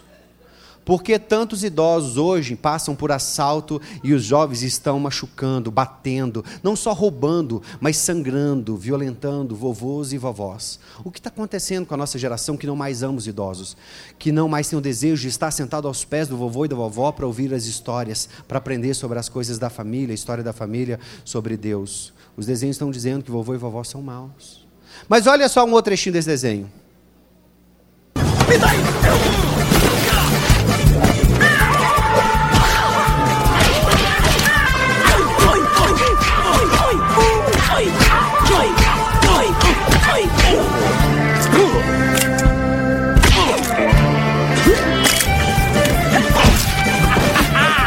Teve gestos obscenos e a gente às vezes não presta atenção, passa muito rápido. Pois é, a vovó é má, será que a vovó é má mesmo? Mas aí o desenho coloca a vovó como maldosa. Será que uma pessoa chega à terceira idade assim, realmente sem sabedorias? A vivência nos ensina. Ainda que tenhamos muitas escolhas na fase da adolescência e da juventude, os anos se encarregam de nos ensinar, mesmo com muita vivência do errado, nós aprendemos a fazer o certo. A maioria absoluta das pessoas com cabelo branco tem uma linda história de resiliência, de aprendizado para nos transferir. A maioria absoluta do vovô e da vovó são ensinadores que o diabo não quer que ensinem. O diabo não quer que as crianças tenham contato com os mais velhos, porque senão elas vão aprender a viver para Deus, obedecer a Deus e pisar na cabeça do diabo. Ele não quer que os idosos ensinem as crianças. Então ensina que eles são mal. Olha só esse desenho, como ele chama? Ixi, eu não ouvi. Como chama? Ah, olha só essa cena do Tom e Jerry.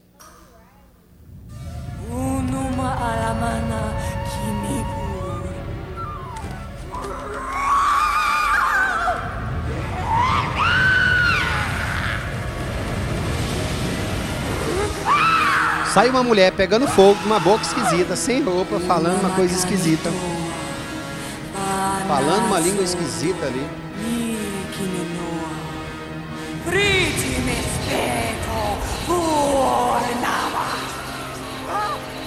Jogando um monte de carinha. Eu preciso ter. Carinhas. Eu preciso ter medo dos desenhos? Não. Eu preciso ter medo quando o desenho fala coisa errada? Não. Os desenhos, eu tenho que parar de assistir os desenhos feios, porque Deus mora no meu coração. Pois é. Não, você não vai ter pesadelo, você só vai lembrar. E tem muito desenho feioso querendo ensinar as coisas erradas. Se você tiver pesadelo, você vai acordar e vai fazer o quê? Vai o? Orar, eu também já acordei tendo pesadelo, aí eu paro e acordo na hora. Vamos sentar todas as crianças agora que eu quero fazer pergunta e quero ver quem vai saber. Tem que sentar, não fica em pé não, senta aí, presta atenção, olha só. Eu vou fazer, o ideal é ficar sentado, fica sentado todos vocês. Eu vou perguntar que desenho é esse. Quem souber vai falar bem alto para mim. Quem souber, espera aí. Não, eu vou mostrar o outro desenho ainda, é o próximo. Vocês vão falar de uma vez só. Eu acho que esse desenho é tão velhinho, tem quase 80 anos que ele existe, mas eu acho que vocês não conhecem ele. Esse desenho aqui, como é que ele chama? Como é que ele chama? Ah, vocês conhecem, achei que não conhecia não. Deixa eu fazer uma outra pergunta para vocês. Só pode responder que levantar a mão, hein? Sem levantar a mão não pode não. É, qual é o nome dos dois filhos do sacerdote Eli? O sacerdote Eli. Como chama? O sacerdote Eli tinha dois filhos que eram desobedientes, não obedeciam o papai e a mamãe, e fizeram coisa errada, e aí eles perderam batalha, morreram, a arca da aliança foi levada, papai deles teve a notícia ruim, caiu para trás, quebrou o pescoço, morreu, muita coisa ruim aconteceu, porque eles eram desobedientes, e o papai deles não ensinavam eles direito. Os filhos do sacerdote Eli, como chama? Ah, vocês esqueceram? Ofini e Finéias. Mas deixa eu perguntar outra coisa. Olha, Paulo ficava pregando para lá e para cá e tinha uma pessoa que ficava pegando no pé dele e perseguindo ele. Como é que chamava o latoeiro que perseguia Paulo na Bíblia? É, que mexia com, com ferro, com metais. Como chamava o nome desse homem aí, ferreiro, latoeiro, que mexia com metais, que ficava pegando no pé de, de Paulo, que fe, ficava pregando sobre Jesus? Paulo falou assim: Você vai ver com Deus ficar me perseguindo. Como chamava? Ah, não, é Alexandre. Deixa eu fazer uma pergunta bem fácil, então. Deixa eu pensar uma bem fácil. Abraão, Abraão é fácil. Abraão, Abraão todo mundo sabe. Mas tem que levantar a mão. Não pode responder todo mundo de uma vez, não. Presta atenção e levanta a mão. Vou deixar responder quem levantar a mão. Presta atenção. Qual o nome do primeiro filho de Abraão? Isaac. Não, é Ismael. Eu vou fazer uma pergunta, então, sobre a Arca de Noé. A Arca de Noé é muito fácil. A Arca de Noé é só para os peditinhos de três aninhos. A arca de Noé é fácil. Qual? Presta atenção que não pode falar, tem que levantar a mão. Depois de levantar a mão, eu aponto o dedo para falar. Qual foi o primeiro pássaro que Noé soltou da arca? Fala. Né, não, era o corvo. Ele salvou a gente aqui, como você chama? Murilo. Salve de palmas para o Murilo. Salvou as crianças. Ei, glória a Deus. É o corvo. Qual que é o nome desse desenho aqui? Aí vocês sabem, né? Pastor Walsh, você fica fazendo pergunta difícil, pergunte qualquer coisa sobre o Alcorão para qualquer criança do islamismo. Elas decoram na ponta da língua. Elas sabem na ponta da língua. Porque é ensinado desde o berço. Em toda vivência tem o ensino do Alcorão. A Sharia, a Jihad, as suratras todas são decoradas pelos meninos e pelas meninas. Eles explodem em nome de Allah mesmo em eternidade. Eles gritam sobre a Sharia, sobre a Jihad, que o sonho deles é morrer por Allah. Jesus, quando adolescente, conhecia as Sagradas Escrituras porque tinha um bom hábito. Será, pastor, aqui embaixo nas salinhas, pastor Paulo, que nas salinhas fica passando pica-pau, os desenhos para as crianças assistir? Não ficam, não. Não ficam, não. Criança, eu vou contar um segredo para vocês. Espera aí, presta atenção aqui que eu vou contar um negócio bem baixinho para vocês. Vocês sabem quem? Quem que é esse desenho? Esse personagem ali. Vocês sabem quem ele é de verdade? Ele é ele é o quê? Diabo. É, ele é o diabo no formato de desenho. O diabo no formato de desenho para enganar a criança. O diabo veio fazer três coisas: roubar, matar e destruir. O pica-pau rouba, sim ou não? O pica-pau rouba, não? Sim ou não? Rouba. O pica-pau mata, sim ou não? Não? Pica-pau destrói as coisas, sim ou não? Sim, rouba, mata. Vamos ver para a gente tirar essa dúvida. O que é que ele vai fazer ali? Olha só. O que é que o pica-pau vai fazer ali? Vai roubar o quê? Roubar a gasolina de quem? Do policial. É isso mesmo. Sem vergonha.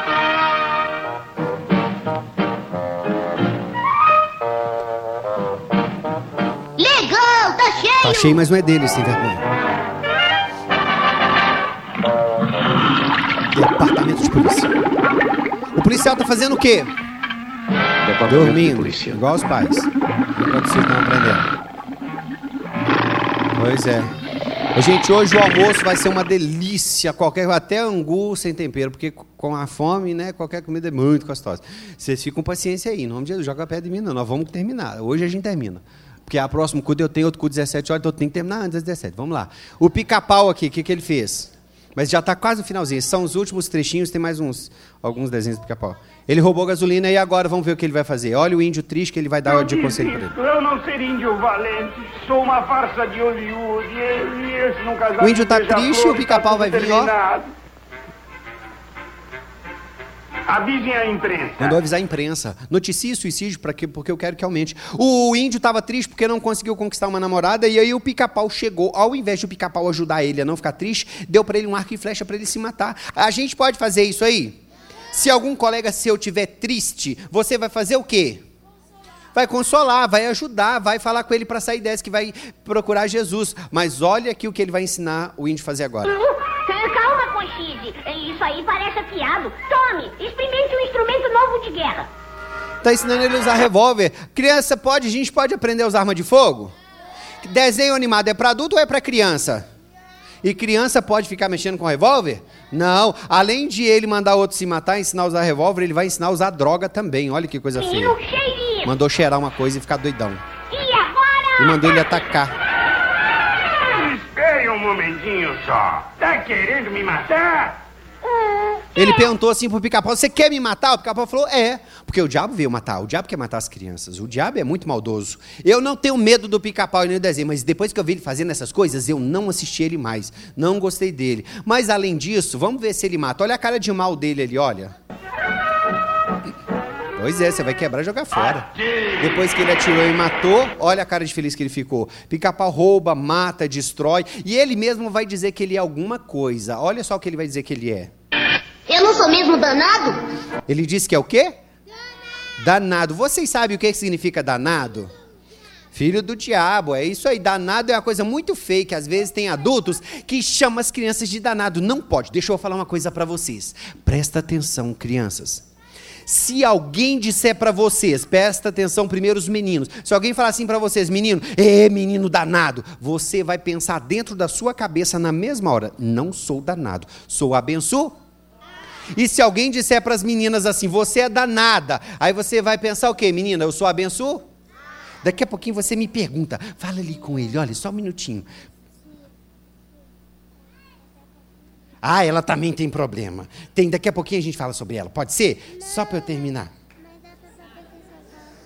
danada porque ela não sabe, ela não sabe. É, a Peppa Pig, a Peppa também tem problema, fala mal do papai dela, oh, bicho, mas Peppa também. Tem um montão de coisa. Olha, ma- na- 90% dos desenhos normais tem problema. Daqui a pouquinho você me ensina. Aguenta aí só um pouquinho. Ela é maldosa. Você me ensina só para eu terminar do pica-pau, que eu estou preocupado com o relógio que já mandou embora há 23 minutos atrás. O pica-pau falou que ele é danado. Danado de acordo com o dicionário que fala pra gente o que significa as palavras. Olha só o que significa: mal, malvado, ímpio, endiabrado, travesso, causador ou sofrimento, amaldiçoado e condenado. São atributos de Lúcifer. São as mesmas coisas que o diabo tem. Nós somos danados, sim ou não? Nós somos abençoados? Abençoados. E o pica-pau falou. Pois é. Peppa Pipa, ela- é Peppa, não sei o que, lá, Pig, Pig, né? Olha só, o pica-pau rouba, mata, destrói, fala que é danado e quer mandar as crianças para algum lugar. Para onde que é? Para onde que ele quer mandar as crianças? Pro inferno. Ela sabe que quer mandar para o inferno. Eu falei que o pica-pau é o diabo? Falei? Falei ou não falei? Então eu vou ter que provar. Se eu provar para vocês que o pica-pau é o diabo, vocês param de assistir ele, sim ou não? Então vamos ver. Pica-pau, quem é você? Ah, ele ficou com chifre e rabo, mas ele vai falar também. Agora fala quem é você, pica-pau. Eu sou um diabo necessário. Você é o quê? Eu sou um diabo necessário. Ele disse que é o quê? E o diabo é necessário na nossa casa? Então só as crianças inteligentes vão falar aí assim, olha, tchau diabo. Vai embora da minha casa. Para nunca mais voltar. Em nome de Jesus. Amém. Coisa feia. Mas agora tem um outro que vocês não conhecem. É, parabéns para as crianças que têm coragem de mandar o mal embora. Nós, às vezes, costumamos tomar essa decisão que criança toma. Vocês, quando chegam em casa, vão ver a autenticidade na decisão das crianças. Elas não mudam. Nós mudamos, infelizmente. Trabalhar com adulto, a gente é cabeça dura. Agora, esse dali eu acho que vocês não conhecem, não. Olha, que desenho é esse? Como é que chama? Eu vou fazer pergunta porque eu já preciso acabar. O Chaves, eu acho que é o último e depois só tem os encerramentos. O Chaves, responde para mim bem alto quem souber. Lá tem a escolinha, como é que chama o professor? É o. Professor Girafales, quando ele dá aula, a escolinha dele, todo mundo é inteligente ou é burrinho? Todo mundo responde. Todo mundo é burrinho. O que, que tem na boca do professor Girafales na hora que ele está dando aula? Um charuto e fumar é maldição, não é benção, que a gente não tem chaminé. Outra coisa, lá tem, deixa eu ver aquele moço barrigudo, como é que chamam ele de. Seu Barriga. O seu Barriga vai na vila fazer o quê? Cobrar aluguel. Cobrar aluguel de quem? Pro seu Madruga. E o seu Madruga paga? Quantos meses o seu Madruga está devendo de aluguel? 14 meses de aluguel, esse enrolado, ele não paga não. E quando o seu barriga chega para cobrar o aluguel, o que, que o seu madruga faz? Se esconde e manda a Chiquinha falar o quê? Manda falar que ele não está em casa. Isso é verdade ou é mentira? mentira? E a gente pode falar mentira? Não, o Kiko e o Chaves brigam, e o Chaves bate no Kiko, o Kiko chora e grita, mamãe. Aí o seu Madruga chega, a dona Florinda chega e faz o que com ele? Bate na cara dele e pode bater na cara das pessoas. E o Kiko ainda chama ele de gentalho, empurra ele para lá. Não pode. Quer ver outra coisa? O Kiko tem pai? Responde para mim. O Kiko tem pai? A Chiquinha tem mãe? O Nhonho tem mãe? E o Chaves? Não o quê? Não tem nem pai nem mãe, ele é órfão. Pais, vocês nunca prestaram atenção a analisar esse conteúdo que há mais de 70 anos nos doutrina, que não tem uma família completa? É uma mídia que faz parte da nossa cultura, infelizmente, que não tem um modelo. Pais e filhos, não tem uma. Todos são assim. Pais separados, filhos mais separados. Ou divórcio, ou filho fora de casamento, sem casar. O que acontece não tem. Ah, eu lembrei de outra coisa, crianças. Lá tem a dona Clotilde. Eles chamam ela de. De quê? Como é que ela chama? Bruxa do 71. É, bruxa do 71. E o bichinho dela, tem um bichinho, como é que ele chama? O cachorrinho ou o gatinho, como é que chama? Satanás. É, chama Satanás. Pastor Washington fez um monte de pergunta da Bíblia difícil. E os detalhezinhos do Chaves, é fácil ou é difícil? Ah, porque passa tempo, né? Aquilo que nós passamos tempo, ah, é fácil aprender. A gente aprende tudo que ensina. Se ensinar, aprende. Ensinou, aprende. Não permito que coloque um só dedo no Satanás. Em quem? No Satanás, esse é o nome dele. É mesmo. Bem dizem que todas as coisas se parecem com seus donos. Como? A senhora escutou. Hum. Satanás! Onde se escondeu, Satanás? Satanás! Onde está Satanás? Cadê você, Satanás? Satanás! Pois é, para a gente rir e achar graça de algo bem terrível como esse. Toma muito cuidado com Deuteronômio 7,26, eu disse, não meterás, pois, coisa abominável em tua casa, para que não sejas amaldiçoado semelhante a ela. De todo a detestarás e de todo a abominarás, porque é amaldiçoado. De repente entra uma situação como essa, começa a exercer influência na mente dos nossos filhos, cria cultura, faz a gente acostumar com divórcio, com violência e com aquele tipo de proposta. Bom, o próximo eu vou pular esse tema, videogame, uma outra época a gente fala, eu falei para algumas crianças, mas uma outra época a gente trata sobre ele. Vamos para o encerramento. Vamos tirar esse daqui também. Deixa eu ver o próximo. A mídia é igual uma faca. O que fazemos com uma faca? Bom, hoje pela manhã eu peguei uma faca lá no hotel e cortei ali um, um melão. Passa manteiga no pão, a mídia é assim, você pode usar ela de forma certa ou de forma errada. Alguém pode usar a faca para passar manteiga no pão, outros usam para fazer maldade, para matar alguém. Do mesmo jeito que não deixamos uma faca na mão de uma criança que ela não sabe usar, por que deixaríamos o controle da TV a cabo? Por que deixaríamos a internet aberta?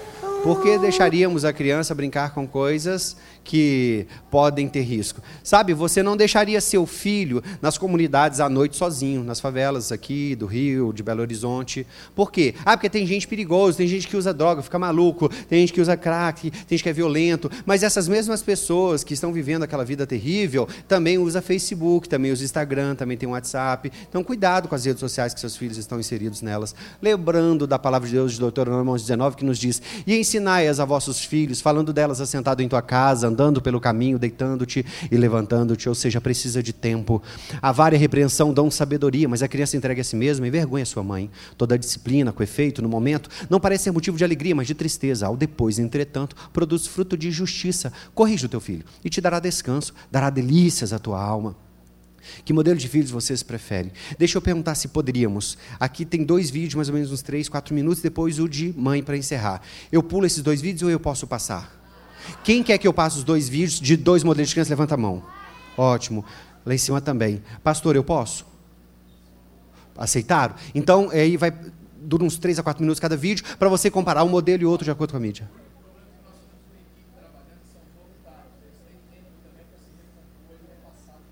Verdade.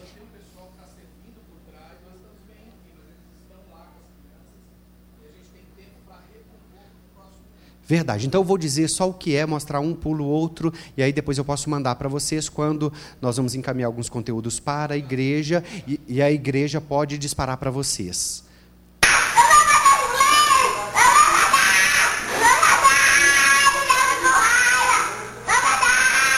Ela está jogando um jogo de videogame, eu mostrei esse vídeo ontem. É uma criancinha, uns 4 aninhos, 5 anos. Encontrei muitas famílias pedindo socorro para crianças com comportamento semelhante desenvolvendo uma violência exacerbada por causa do, da mídia. Claro, Esse então. vídeo você pode procurar na internet. Essa é a Milena falando sobre a história da Arca de Noé com riqueza de detalhes. Eu ia mostrar com esse vídeo como a criança aprende. Milena não nasceu sabendo a Arca de Noé.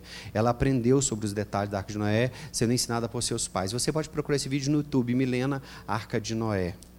Esse vídeo aqui fala sobre Jesus em toda a Bíblia. Você também pode encontrar ele no YouTube. É um garoto que fala sobre Jesus de Gênesis a Apocalipse. Ele vai, na, ele vai narrando com detalhes sobre Jesus, mostrando que aprendemos. Se for ensinado, aprende. A igreja é um braço de apoio da família. A igreja ajuda a família, mas ela não consegue suprir essa necessidade. Eu parei o vídeo da família, de tempo. A igreja tem pouco tempo com o seu filho. Em casa ele tem muito tempo, na escola também. Certifique-se qual é o conteúdo que ele recebe na escola e também o que ele tem passado tempo em casa. Vamos. Esse daqui eu acho que tem mais um, vou pular ele também. Vamos só para o da mãe. Ah, não, deixa eu abrir um outro aqui de mãe, só um minutinho. Eu achei que tinha colocado esse. Eu vou encerrar com outro. Só um minuto. Perdão. Deixa eu achar ele aqui. E nós vamos orar encerrando.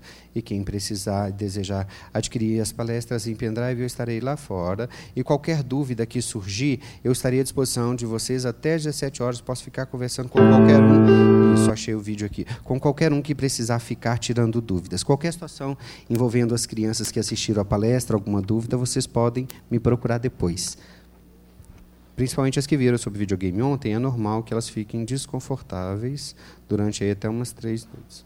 Bom, vamos lá de novo. O que o seu filho vai ser quando ele crescer?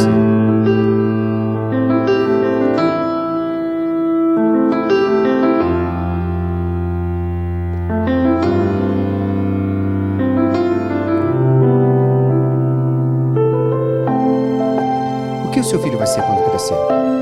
Eu espero que ele seja o que ele quiser ser. Eu vou ser artista, professor de karatê. Modelo. Jogador de futebol. Hum, uma princesa. Quero que elas sejam pessoas de bem, que elas escolham a profissão, que elas tenham amor. Que eles fossem pessoas preocupadas com os outros. Ver os problemas e saber que podem ser resolvidos. Eu quero que ela seja feliz, ser humano realizado. Eu acho que eu vou ser biólogo. Ginasta, bailarina, super-herói. O Flash era rápido, né? Cozinheira. Porque o que ela quiser ser, eu vou estar do lado dela para apoiar. Ela vai ser arrumadora de festa.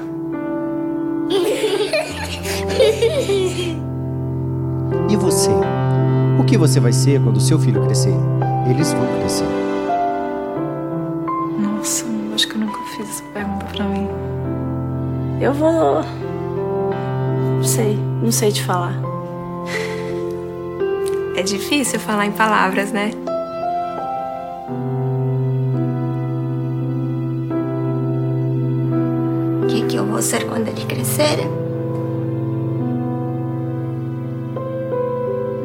Ela vai continuar sendo a minha mãe. Simples assim.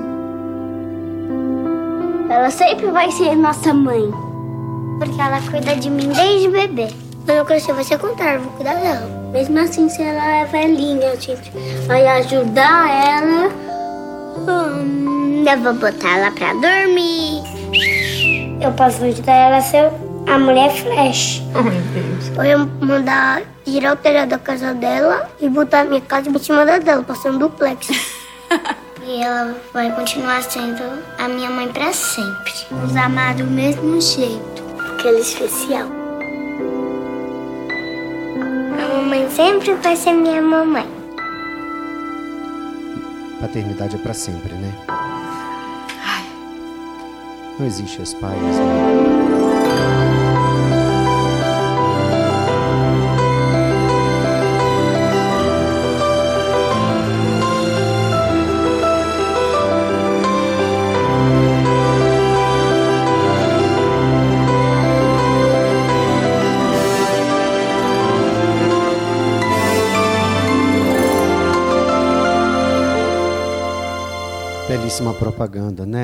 Fica de pé no seu lugar. Crianças, fica de pé, nós vamos orar por vocês e nós vamos terminar.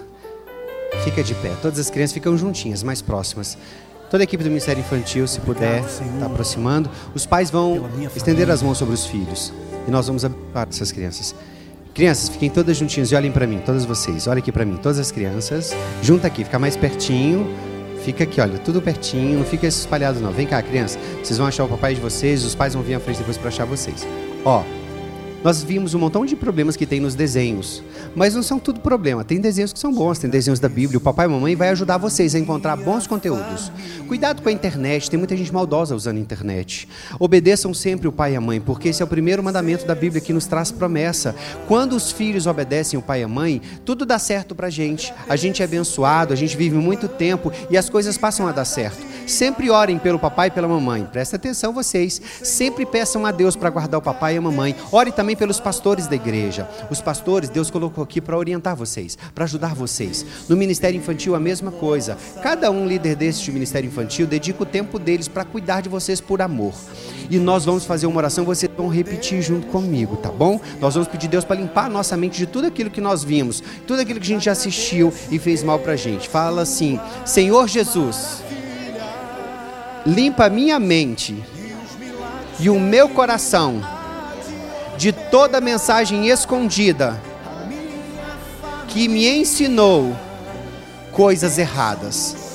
Senhor Jesus, me ensine todos os dias a amar ao Senhor e a Sua palavra acima de todas as coisas.